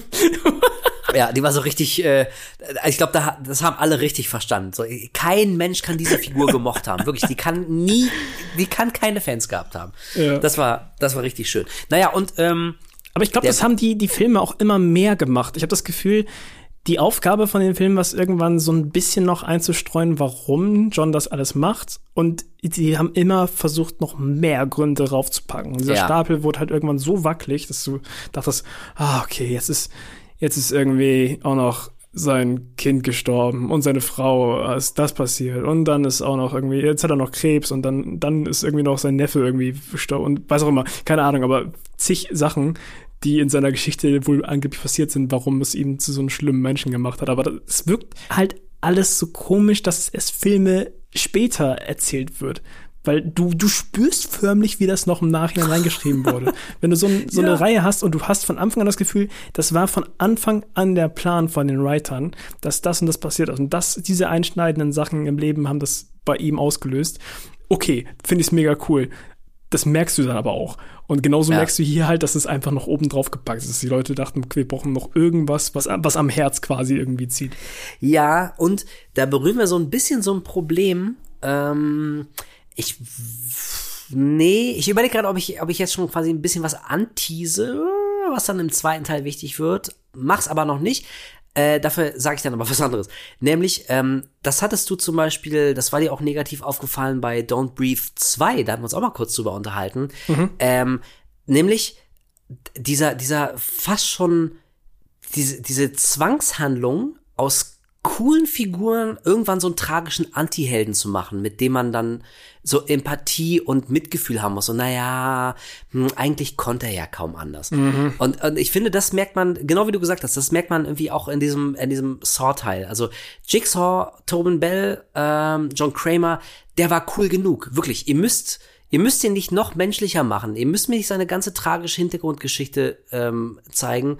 Äh, weil, also ich, ich glaube, dann geht irgendwie auch viel von dieser Faszination verloren. Und gerade, wenn du ihn so menschlich zeigst und ihm zeigst, wie viele Schicksalsschläge er schon erlitten hat, ähm, dann wird ja seine gesamte Philosophie und, und sein, sein Moralkodex hinter seinen seltsamen Prüfungen wird ja noch weniger nachvollziehbar. Also das passt ja dann irgendwie kaum noch zusammen zu seinem Hintergrund, von dem wir am Anfang ja noch gar nichts wussten. Deswegen hätte ich auch gesagt, das ist dann halt die Scheiße, wenn du dein, deine Hauptfigur in Teil 3 chronologisch sterben lässt, dann musst du dir halt immer beklopptere Flashbacks ausdenken und das hat der ganzen Reihe nicht gut getan. dass die äh, gerade diese Kindergeschichte, das gefühlt ja das der Krebs war ja dann gar nicht mehr so das ultra einschneidende Erlebnis, sondern der Verlust seines Kindes war ja, Ja. mit der Hauptgrund, warum er das überhaupt angefangen hat. Anfang dachte man, das wäre sein Krebs gewesen. So. Genau. Dann wurde es ja umgemünzt in die Geschichte von seinem Kind. Dann finde ich, wenn man dann wieder zurückdenkt, die in der Retrospektive finde ich es irgendwie weird, dass er so oft auch Eltern zusammen mit den Kindern in Gefahr gebracht hat. Allein schon im ersten Teil, wie er ähm, diesen, diesen Sepp auf, auf diese Familie, auf dieses junge Kind auch ansetzt. So, also ich habe irgendwie das Gefühl, das beißt sich in vielen Ecken dann irgendwie miteinander. Ich glaube, das, das beißt sich so in einigen Ecken, äh, aber das wird wahrscheinlich für die Macher nicht so wahnsinnig wichtig gewesen sein. Die wollten Nö, klar. noch einen Zorro rausbringen, ne? Und wir wollen geile Fallen sehen und wir wollen wissen, wie bekloppt das noch alles wird. Ja, und am Ende muss man auch jetzt sagen, Ja. es ist halt einfach eine Reihe, so die existiert, weil Leute halt einfach weiter Geld machen wollten. So, also es ist halt klar. klar, es, es, ist, es war schon immer absurd und es wurde natürlich immer absurder, weil was willst du sonst machen? Es muss sich ja irgendwie verkaufen. Deswegen den Gedanken dahinter verstehe ich halt Komplett. Und wir gucken, sagen wir mal, mal, mal auch ehrlich, wir können hier noch so vier, fünf Stunden darüber reden, wie dumm wir irgendwelche Sachen finden oder sowas. Aber wenn wir ganz ehrlich mit uns selbst sind, wenn ein neuer Saw-Teil rauskommt, gucken wir uns den trotzdem an. Ja, immer. Ja. Ey, wirklich, ohne Scheiß. Und ich meinte das auch ernst. Ich habe auch immer noch Freude, selbst an den schwachen, okay, also mit der Ausnahme von Spiral vielleicht, den fand ich jetzt so richtig kacke. Aber selbst die schwachen Saw-Filme, die geben mir immer noch genug äh, dass ich danach denke, okay, das war jetzt wieder so richtig bescheuert, aber ich hatte Spaß. Ich komme ja. da jedes Mal mit einem Grinsen raus, weil es so unfassbar dumm ist. Und dumm und äh, zurechtgeschrieben ist dann ziemlich sicher jetzt auch das Finale von Saw 4. Da wird nämlich richtig dramatisch. Wir sehen, dass Detective oder Lieutenant Matthews, Donnie Wahlberg, also die, die der Protagonist aus Teil 2, der ist ja immer noch am Leben von Amanda gerettet und ähm, über ihm schwebt ein dicker, in zwei Teile geschnittener Eisblock. Neben ihm sitzt auf dem elektrischen Stuhl, sitzt Hoffman, von dem wir alle noch denken, dass er der Gute ist und äh, auf der Seite der Polizei ist. Aber es stellt sich im dramatischen Finale raus. Rick rennt durch die Tür und kann nicht abwarten. Er hat also seine Lebenslektion nicht gelernt. Er hat keine Geduld und er ist zu impulsiv. Und das ist ein großes Verhängnis. Er stürmt nämlich durch die Tür, löst dadurch den Eisblock-Mechanismus aus. Der Kopf von Donny Wahlberg wird zerquetscht. Dann wird auch noch äh, Art, glaube ich, der, der Anwalt, der ganz am Anfang diese äh, Mundzunähfalle überlebt hat. Das war der äh, der, der böse Anwalt, der mhm. die ganzen äh, Opfer da, ähm, Quatsch, die, die Täter, die Mittäter und Mitwisser da rausgehauen hat, ähm, der wird auch noch erschossen von Rick.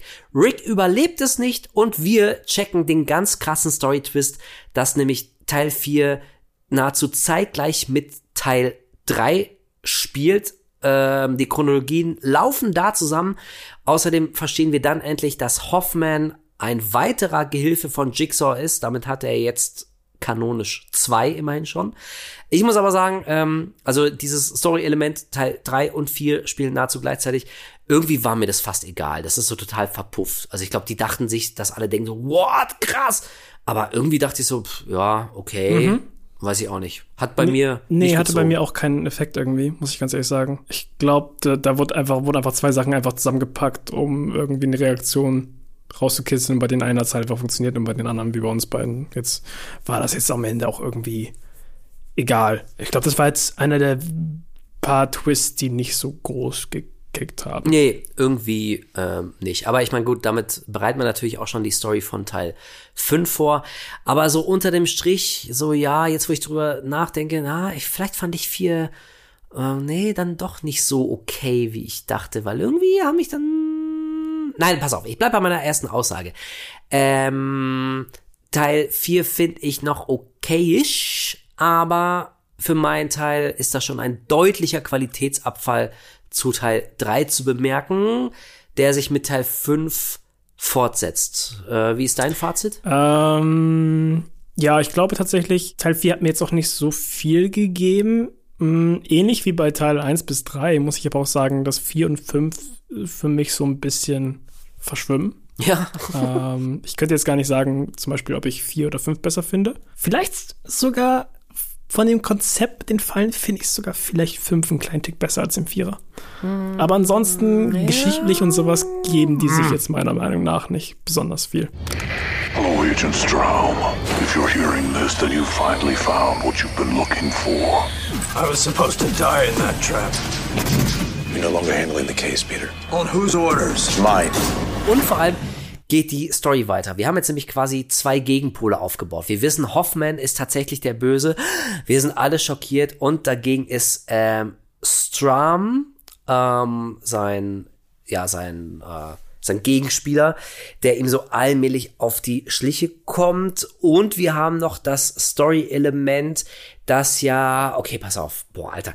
Das zu, gucken, das zu gucken ist ja schon anstrengend, ne? Ja. Aber das zu referieren ist ja noch schlimmer. Oh, wir werden doch wahrscheinlich so viele Fehler machen. Also ja. nicht anders, ja, aber ihr habt, ihr habt wahrscheinlich auch nebenbei ein Wiki offen oder sowas. Oder, oder habt die Filme mehr, noch zehnmal geguckt, aber heilige Scheiße, es ist wirklich schwer, das so in einem Cast nochmal chronologisch irgendwie rauszukriegen. Ey. Boah, Alter, also, aber es war ja so, dass Jeff, die Hauptfigur aus Teil 3, der hat ja nicht nur seinen Sohn verloren in einem Autounfall, sondern er hat ja auch noch eine Tochter, die entführt ist.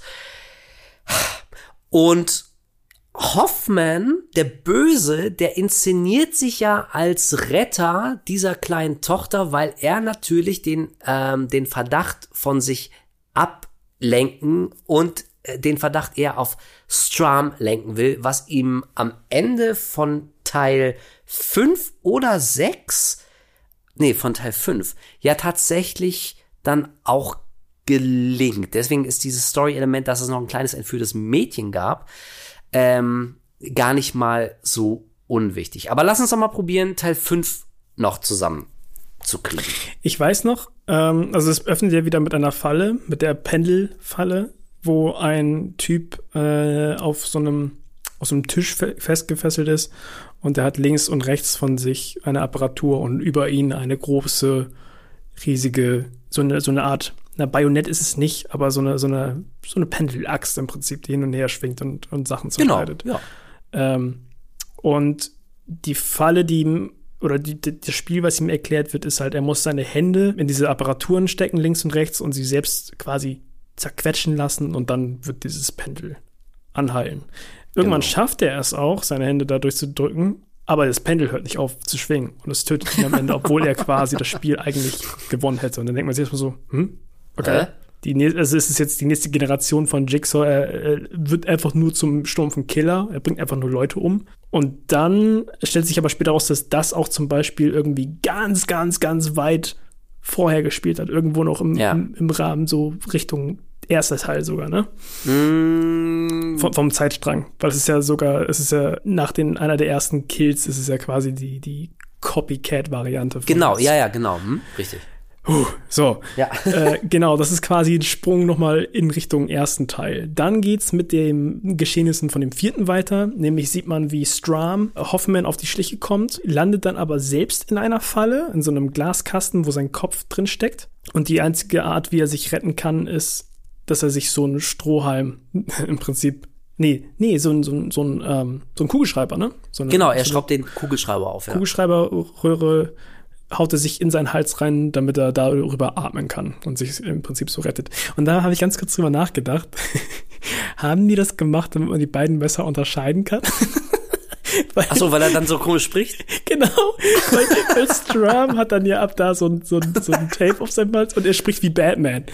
Ja, stimmt. Why you wanna kill me? ja, ja, okay, das war, ist eine interessante Theorie. Könnte natürlich sein, ja. Also ich glaube, die haben es tatsächlich gemacht, weil die einfach eine fiese, harte Szene haben wollen. So, also die Vorstellung, dass du dir selber ähm, quasi ein Loch in die Kehle bohrst, um durch dieses Loch zu atmen, das ist, glaube ich, echt schon äh, ist, ist eine fiese Vorstellung. Und, Vor allem war der ähm, ursprüngliche also das, Plan ja, dass er da auch ertrinkt, ne? Also das ist ja auch wirklich nur sein, seine eigene ähm, Gabe, irgendwie schnell zu kombinieren, was er machen Ja, kann, um genau, zu überleben. genau. So. Da, genau, das war ja, das war ja eigentlich der Masterplan von Hoffman. Hoffman hat ja am Ende von Teil 4 hat der Stram in den Raum gesperrt. Das wird ja immer irgendjemand am Ende von irgendeinem Saw-Teil immer eingesperrt. Ähm, und wollte dann quasi als strahlender Retter mit der kleinen Tochter Corbett hieß sie, glaube ich, äh, von Jeff wollte er sich ja äh, quasi dann so als äh, Retter ähm, so feiern lassen und hat natürlich nicht damit gerechnet, dass Stram aus der Falle rauskommt. Deswegen guckt er ja auch einigermaßen entsetzt, als er sieht, wie Stram dann mit einem äh, Verband um den Hals da in den Krankenwagen äh, geschoben wird. Das war natürlich nicht Teil seines Masterplans. Aber ja, jetzt, jetzt wo du sagst, vielleicht war das ein gern genommener Bonus, dass sie sich zumindest in der Stimme ein bisschen unterscheiden. Das finde ich übrigens so lustig, dass, dass Hoffman so sagt so, no one survived. Und so eine Sekunde danach sagt jemand, he's alive!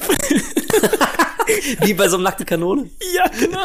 Das fand ich so gut. Dieses, no one survived. He's alive! Und dann dieser Schock so, oh, fuck! Und dann kommen wir zur eigentlichen Hauptstory. Es gibt natürlich äh, wieder eine eigentliche Saw-Geschichte und das heißt, dass wir wieder eine Gruppe von wahllos zusammengewürfelten Leuten haben, die natürlich aber in einer gewissen Beziehung zueinander stehen, die sie am Anfang noch nicht einsehen können. Und das große Thema da ist Kooperation. Sie werden wieder durch einen Fallenparcours geschickt und in jedem Raum, bei jeder Falle stirbt mindestens eine Person. Und ganz am Ende die große Erkenntnis, hätten wir zusammengearbeitet, hätten wir das alles locker überlebt. Und da taucht ein bekanntes Gesicht auf, nämlich Julie Benz. Ich vermute, dass die allermeisten die aus Dexter kennen. Da war sie irgendwann seine Freundin in Staffel drei oder vier? Na, tatsächlich von Anfang an. Also sie ist von der ersten Episode. Was, so ehrlich? seine- ja, von der ersten Episode an daten die. Ach, Also, ehrlich? Da ist- sie schon dabei? Ja, genau. Also Wie heißt sie? Rita? Hieß- die Rita, Rita? genau. In der ersten? Episode äh, sagt er schon so, Ah, äh, er hat okay. aktuell eine Freundin, in Anführungszeichen, und er muss erstmal so, um, quasi normal zu wirken, so, aber er kommt Oh. überhaupt nicht klar damit irgendwie. Okay. Ja. Siehst du, äh, ja, danke für den Reminder. Ich hätte nämlich geschworen, dass sie später erst auftaucht. Aber die, ähm, ja, okay. Ist eine Spoilerwarnung noch angebracht? Okay, ich muss es ja Was? nicht spoilern. Nein. Aber, aber, nee, aber ich, aber, Achso, bei Dexter meinst du? Ja, bei, bei Dexter. Aber deren Storyline kommt doch auch zu einem ziemlich dramatischen Finale. Genau, wenn ich ein dramatisches Ende, Ja, genau, okay. Genau, daher kenne ich Julie Benz und ähm, hier in der Fortsetzung von Boondock Saints, ähm, hier der blutige Pfad Gottes 2 hat sie auch mitgespielt. Ähm, ja, und ich muss sagen, also sie ist auch wirklich nicht die talentierteste Schauspielerin unter der Sonne. Ich fand, was sie da in Teil 5 abgeliefert hat, fand ich ziemlich mau und durchschnittlich. Und vor allem mir ist aufgefallen, was die überhaupt nicht kann, ist schreien. Die kann überhaupt nicht schreien, die kann keine Panik spielen, nicht wirklich Angst und Schmerzen ausdrücken. Ähm, also im Horrorgenre ist es ja so ein gern genommenes Motiv hier von der Scream Queen. Ich finde auch ein Begriff, der so total ausgelutscht ist. Also, mein Gott, wenn ein Mädel mal irgendwie äh, zweimal durchs Bild rennt und dabei kreischt, dann ist es gleich die neue Scream Queen. Ich denke, Ja, ja, Leute, bleib mal auf dem Teppich.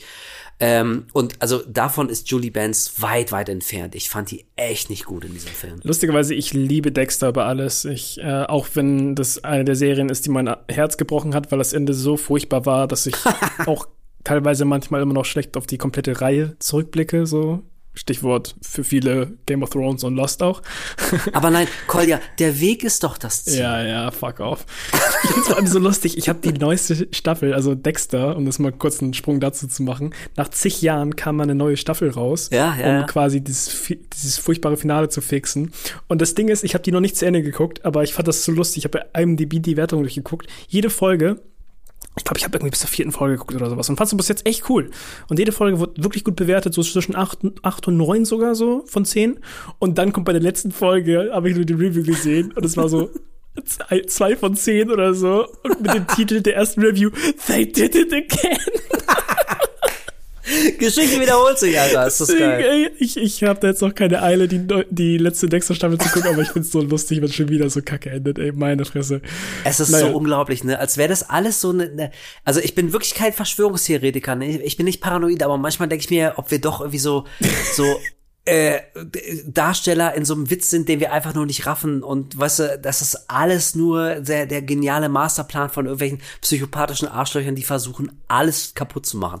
Das ist vielleicht, keine Ahnung, weiß ich auch nicht. Aber wo ich, Ähm, wo ich ja. drauf hinaus wollte, ist ähm, wegen Julie Benz. Ich, ich liebe Dexter halt über alles. Ich habe die Ja. Serie trotz fast im Finale, glaube ich, drei oder viermal komplett durchgeguckt. Es war immer lange Zeit meine Comfort-Serie, die ich auch auf langen Pendelfahrten geguckt habe, zusammen mit Breaking Bad und Co. Ähm, aber muss sagen, trotzdem, ich fand sie schon immer schlecht. Also sie war, ich habe, sie war schon immer so ein so ein Dorn im Auge, was Schauspiel angeht. Also ich habe ihr nie irgendwie die Rolle abgekauft. Und ähm, deswegen habe ich das bei Saw jetzt auch nicht überrascht. So, also ich glaube, sie ist jetzt einfach vielleicht nicht die beste Schauspielerin. So, Punkt. Ja, also wahrscheinlich nicht. Und auch hier, was ich vorhin schon gesagt habe, vielleicht kommt dann, also vielleicht wirkt es dann noch ein bisschen dramatischer, wenn die Fallen auch nicht so cool sind. Also ich mochte die Falle ganz am Ende, so dieses Sägeding, wo die letzten Überlebenden sich quasi selber so die, die Arme oder die, die Hände aufschneiden müssen, um durch das Blut quasi so eine Tür zu öffnen. Das fand ich ganz cool.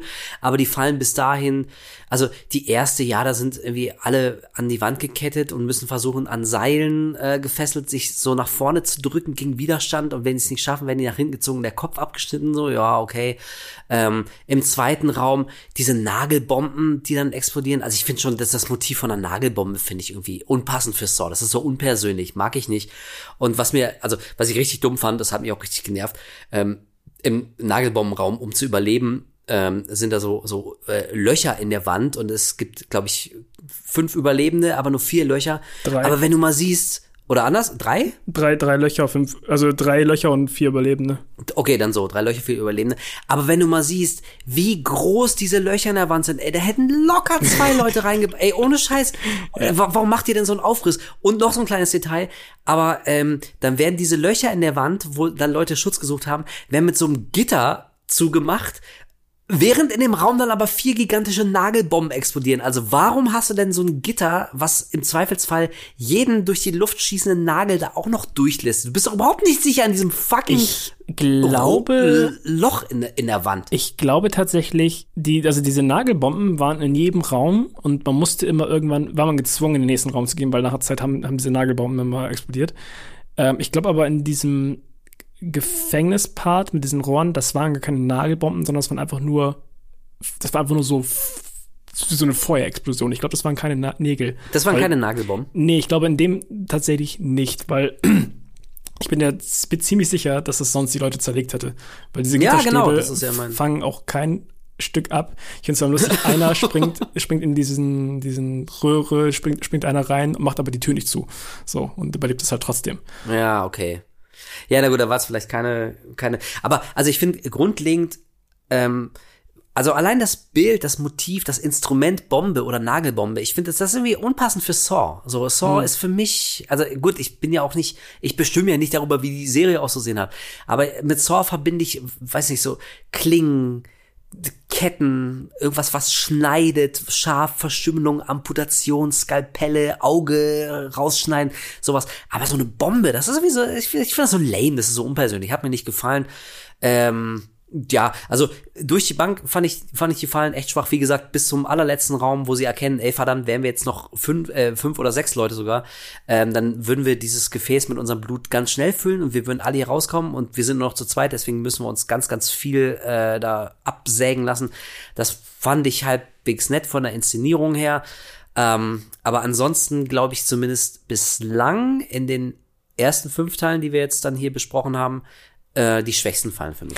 Ich glaube, ich bin einfach anfällig, was dieses Escape Room Prinzip angeht. Also ich, ich mag einfach diese Idee, dass Leute zusammen durch so, so ähm, Challenges müssen und durch so Räume. Das gibt für Ja, mich okay. automatisch aus irgendeinem Grund einen Bonus. Es gibt ja auch tatsächlich zwei Filme, die heißen Escape Room und die sind auch wirklich nicht, also das sind auch so Filme, da darfst du echt nicht lange drüber nachdenken und die sind wahrscheinlich auch als Filme einfach nicht gut, aber die machen mir so viel Spaß.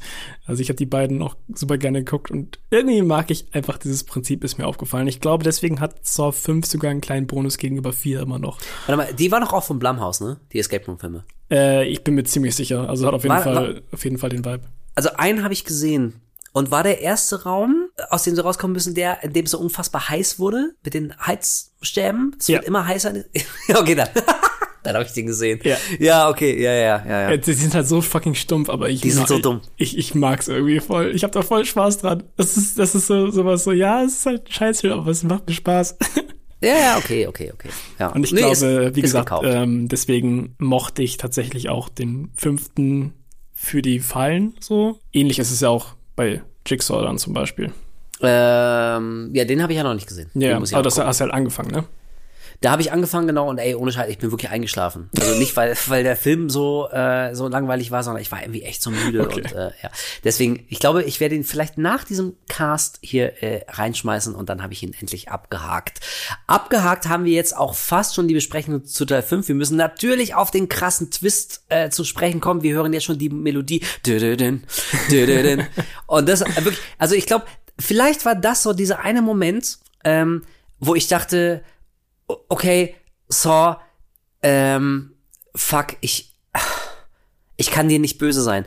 Das ist so, ja, das ist so eine unfassbar äh, hemmungslos beknackte Serie. Die, das Finale, wenn sich Hoffman in diesen Glassarg legt und dann wird der Sarg langsam mit einer hydraulischen Megamaschine in die Erde eingelassen und derweil schieben sich die Wände des gesamten Raums zusammen, um Stram zu zerquetschen und das war der Masterplan von Anfang an. Da dachte ich, nee, okay, also spätestens jetzt, ich gebe einfach jede Gegenwehr auf. Ich bin einfach dabei. Saw, ohne Scheiß, das haben wir auch schon ein paar Mal gesagt. Meinetwegen, die können Saw in Space machen. Ich bin dabei. Es wirklich, es kann, meinetwegen, werdet noch dümmer. Ich, ich feier das. Das ist cool. Ich mag das, wenn, wenn, wenn so eine Serie irgendwie echt die Eier hat, nicht mal mehr so zu tun, als hätte das noch irgendwas mit der Realität zu tun. Und das ist äh, Saw für mich spätestens mit dem Ende von Teil 5, diese Hydraulik und dann schiebt sich der Raum zusammen. und ich dachte, okay, hätte Strom dieses Tape, auf dem gesagt wird, äh, ich möchte, dass sie sich in den, in den Glassarg legen. Und dann greift ja Hoffman an und dann prügeln die sich Weißt du, und hätte Strom das Tape einfach nur zehn Sekunden länger gehört, da, da, wird ja, Ja. da wird ja erklärt, was als nächstes passiert. Und ich dachte, nein, das wusste Hoffman aber, dass Strom das Tape vorher ausmacht und er kommt nicht dazu, das zu hören. Deswegen legt sich Hoffman da rein und das war von, von Anfang an sein, sein Masterplan. Kein oh. Mensch würde das Ding einfach anhalten. Kein Mensch. Ja, genau, Alter, ja. Ähm, weiß nicht, und dann noch mit diesem, mit diesem suffisanten, maliziösen Blick von Hoffman. Dödödön, dödödön. Und dann, und dann dreht er noch so den Kopf weg, während das Blut von, vom zerquetschten Storm auf ihn tropft und es, und es wird schwarz. Und ich dachte, nee, okay, alles klar, du, du hast mich einfach bei den Eiern, du verdammte dumme Reihe Saw, ich kann nicht anders. Ja, und deswegen so äh, bei allen Schwächen, aber das Ende hat mich dann echt wieder abgeholt und jetzt ist halt die nächste wichtige Figur tot. Strom ist also auch aus dem Game raus, aber Hoffman lebt ja noch und ähm, der kriegt dann so richtig was zu tun im nächsten Teil, in Teil 6. Aber das bedeutet auch für uns und für euch, dass wir den im nächsten Teil besprechen, nämlich vom Horror-Podcast. Wir haben jetzt nämlich die ersten fünf Teile besprochen, sind auch bei bummelig zweieinhalb Stunden gelandet, ja. Aber für unsere Verhältnisse, für fünf Filme, ziemlich gut. Auf jeden Fall. Ich glaube, es liegt daran, dass wir auch heute den, den Part ein bisschen kürzer gehalten haben, wo wir über unsere bisherigen Guckerfahrungen irgendwie der letzten zwei Wochen äh, Ja. reden. Den haben wir jetzt äh, wirklich ein bisschen kürzer gehalten. Vor allem diese Folge, die ihr jetzt gerade hört, wird auch jetzt etwas stärker vorproduziert, weil ich äh, nächste Woche gar nicht zu Hause bin. Das heißt, mussten das jetzt noch irgendwie reinquetschen hier. Ja. Ähm, bevor ich dann wieder da bin und wir dann die nächsten fünf wieder machen müssen. Super geil. Aber vorher treffen wir uns endlich mal auf Burger und Bier und das andere B. Wir haben uns so lange nicht mehr gesehen, ey. Ohne Scheiß. Ich vermisse dich ein Meinst du, das kriegen wir hin? Ja, ich glaube, das kriegen wir auf jeden Fall hin. Ihr da draußen kriegt jetzt hoffentlich Folgendes hin, uns ein bisschen Feedback ähm, rüber zu schießen. Wir lesen es sehr gerne und mit großem Interesse sowohl auf, ich will immer noch Twitter sagen, nein, das heißt ja X, uh, und auf Instagram. Niemals werde ich es Ex nennen. Niemals. Nee, es geht einfach nicht, ne? Ich sag Nee. auch mal Twitter, fuck off. Äh, auf Twitter und auf X, äh, nein, auf Twitter und auf Instagram, so rum. Da heißen wir der Horror Podcast in einem Wort. Und eben äh, jetzt hier solltet ihr das bei Spotify hören, dann äh, haut doch einfach hier in die Kommentare, ins Feedback, was ist euer Lieblings-Saw-Teil? Ähm, ja, wie steht ihr zur Reihe? Feiert ihr das auch so ein bisschen oder könnt ihr damit gar nichts anfangen? Möchte ich auch gern wissen, wie es bei euch ist. Ja, und damit wären wir durch. Krass. Crazy. Und äh, zum Thema Feedback nochmal. Letztes Mal haben wir ja unsere ganz große Fragerunde gehabt und dann wusste ich erst nicht, was ich in die Q&A-Geschichte bei Spotify reinpacken soll, hab dann aber reingeschrieben, wie und wann seid ihr damals auf diesem Cast aufmerksam geworden, weil es mich einfach immer mega interessiert, wie ihr den Weg hierher gefunden habt. Und ohne Scheiß, ich hätte zu 100% darauf gewettet, dass die meisten schreiben von wegen so, dass sie dich schon irgendwie kannten und dass sie halt darüber halt irgendwie über, über Twitter oder Insta oder wo auch immer dann von diesem Podcast erfahren haben. Haben auch einige geschrieben, aber wirklich der mit Abstand Großteil hat uns einfach über Spotify gefunden. Das ist so Was krass. ich mega cool finde, dass sie einfach äh, wirklich, also viele haben geschrieben, dass sie einfach nach einem Horrorcast gesucht haben, haben uns gefunden und sind einfach hängen geblieben. So. Und das finde ich halt mega nice, dass zwei völlig unbekannte, komische Vögel hier reden und ihr dachtet euch so, ja, die höre ich mir weiter an. Deswegen an der Stelle nochmal vielen, vielen lieben Dank. Richtig, richtig cool. Total, ja, freut mich auch. Also Hauptsache, ihr seid irgendwie auf uns aufmerksam geworden. Mir ist fast egal wie. Ich nehme alles. Ich bin da absolut leidenschaftslos. Aber wir freuen uns natürlich immer, äh, wenn ihr uns auch weiter die Treue haltet, auch immer dabei seid, euch fleißig beteiligt. Und das macht ihr auch, ne, sagen wir auch jedes Mal. Wir meinen es aber auch jedes Mal, ähm, genauso wie wir es sagen. Das ist so cool. Es kommen so viele nette Kommentare von euch und Fragen und Anregungen und ihr haut uns Themenvorschläge auf Instagram rüber oder, oder schickt uns Fotos von euren Horrorfilmen und eure Blu-rays, die ihr gekauft habt und so. Also das macht echt richtig Spaß. Ich habe so das Gefühl, wir sind hier in einem großen Kreis von Gleichgesinnten Ja. und das ist vielleicht auch so ein bisschen das Spezielle am Horrorgenre. Ich habe irgendwie das Gefühl, weiß ich auch nicht, da steht man so ein bisschen enger zusammen als in anderen Genres und das gefällt mir sehr gut. Sollte euch das gefallen haben, würden wir uns freuen, wenn ihr uns auch das wissen lasst. Und ähm, wir sagen es nochmal zur Sicherheit, ja, heute in zwei Wochen kommt der nächste Cast und das ist dann quasi die zweite Hälfte von unserer großen Saw-Retrospektive. Da reden wir über Saw 6, 7, über Jigsaw, Spiral und wir reißen zumindest vielleicht Saw 10 an. Den haben wir nämlich gesehen, werden da aber nicht so wahnsinnig viel drüber reden können, weil er dann erst ganz frisch bei uns im Kino läuft. Deswegen, ähm, Ja, da würde ich sagen, machen wir vielleicht am Ende noch eine Spoiler ja, ähm, einen Spoiler-Part, dann könnt ihr den ja eine Woche später dann vielleicht hören oder sowas. Oder wir lassen es, aber wir können, wir können ja mal, könnt uns ja mal schreiben, was ihr so denkt, was besser wäre. Ja, genau. Wir schauen ja. mal. Aber wir wollten es auf jeden Fall wirklich, also relativ äh, passend zum Kinostart von Saw, damit wir alle wieder ein bisschen in Stimmung kommen oder ein bisschen uns nochmal ins Gedächtnis rufen, was eigentlich passiert ist seit Teil 1, weil ich glaube, äh, Saw 10, den werden sich einige Leute angucken wollen und da dachten wir, das passt thematisch doch ganz gut. Also seid auch in zwei Wochen wieder dabei, wenn es mit Saw hier weitergeht. Vielen Dank für eure Geduld, für eure Aufmerksamkeit. Haut rein, bleibt gesund und lasst euch nicht von irgendwelchen schweinegesichtigen Killern von der Straße wegcashen. Game over. Ich hatte eine Menge schlechter Ideen. John Carpenter.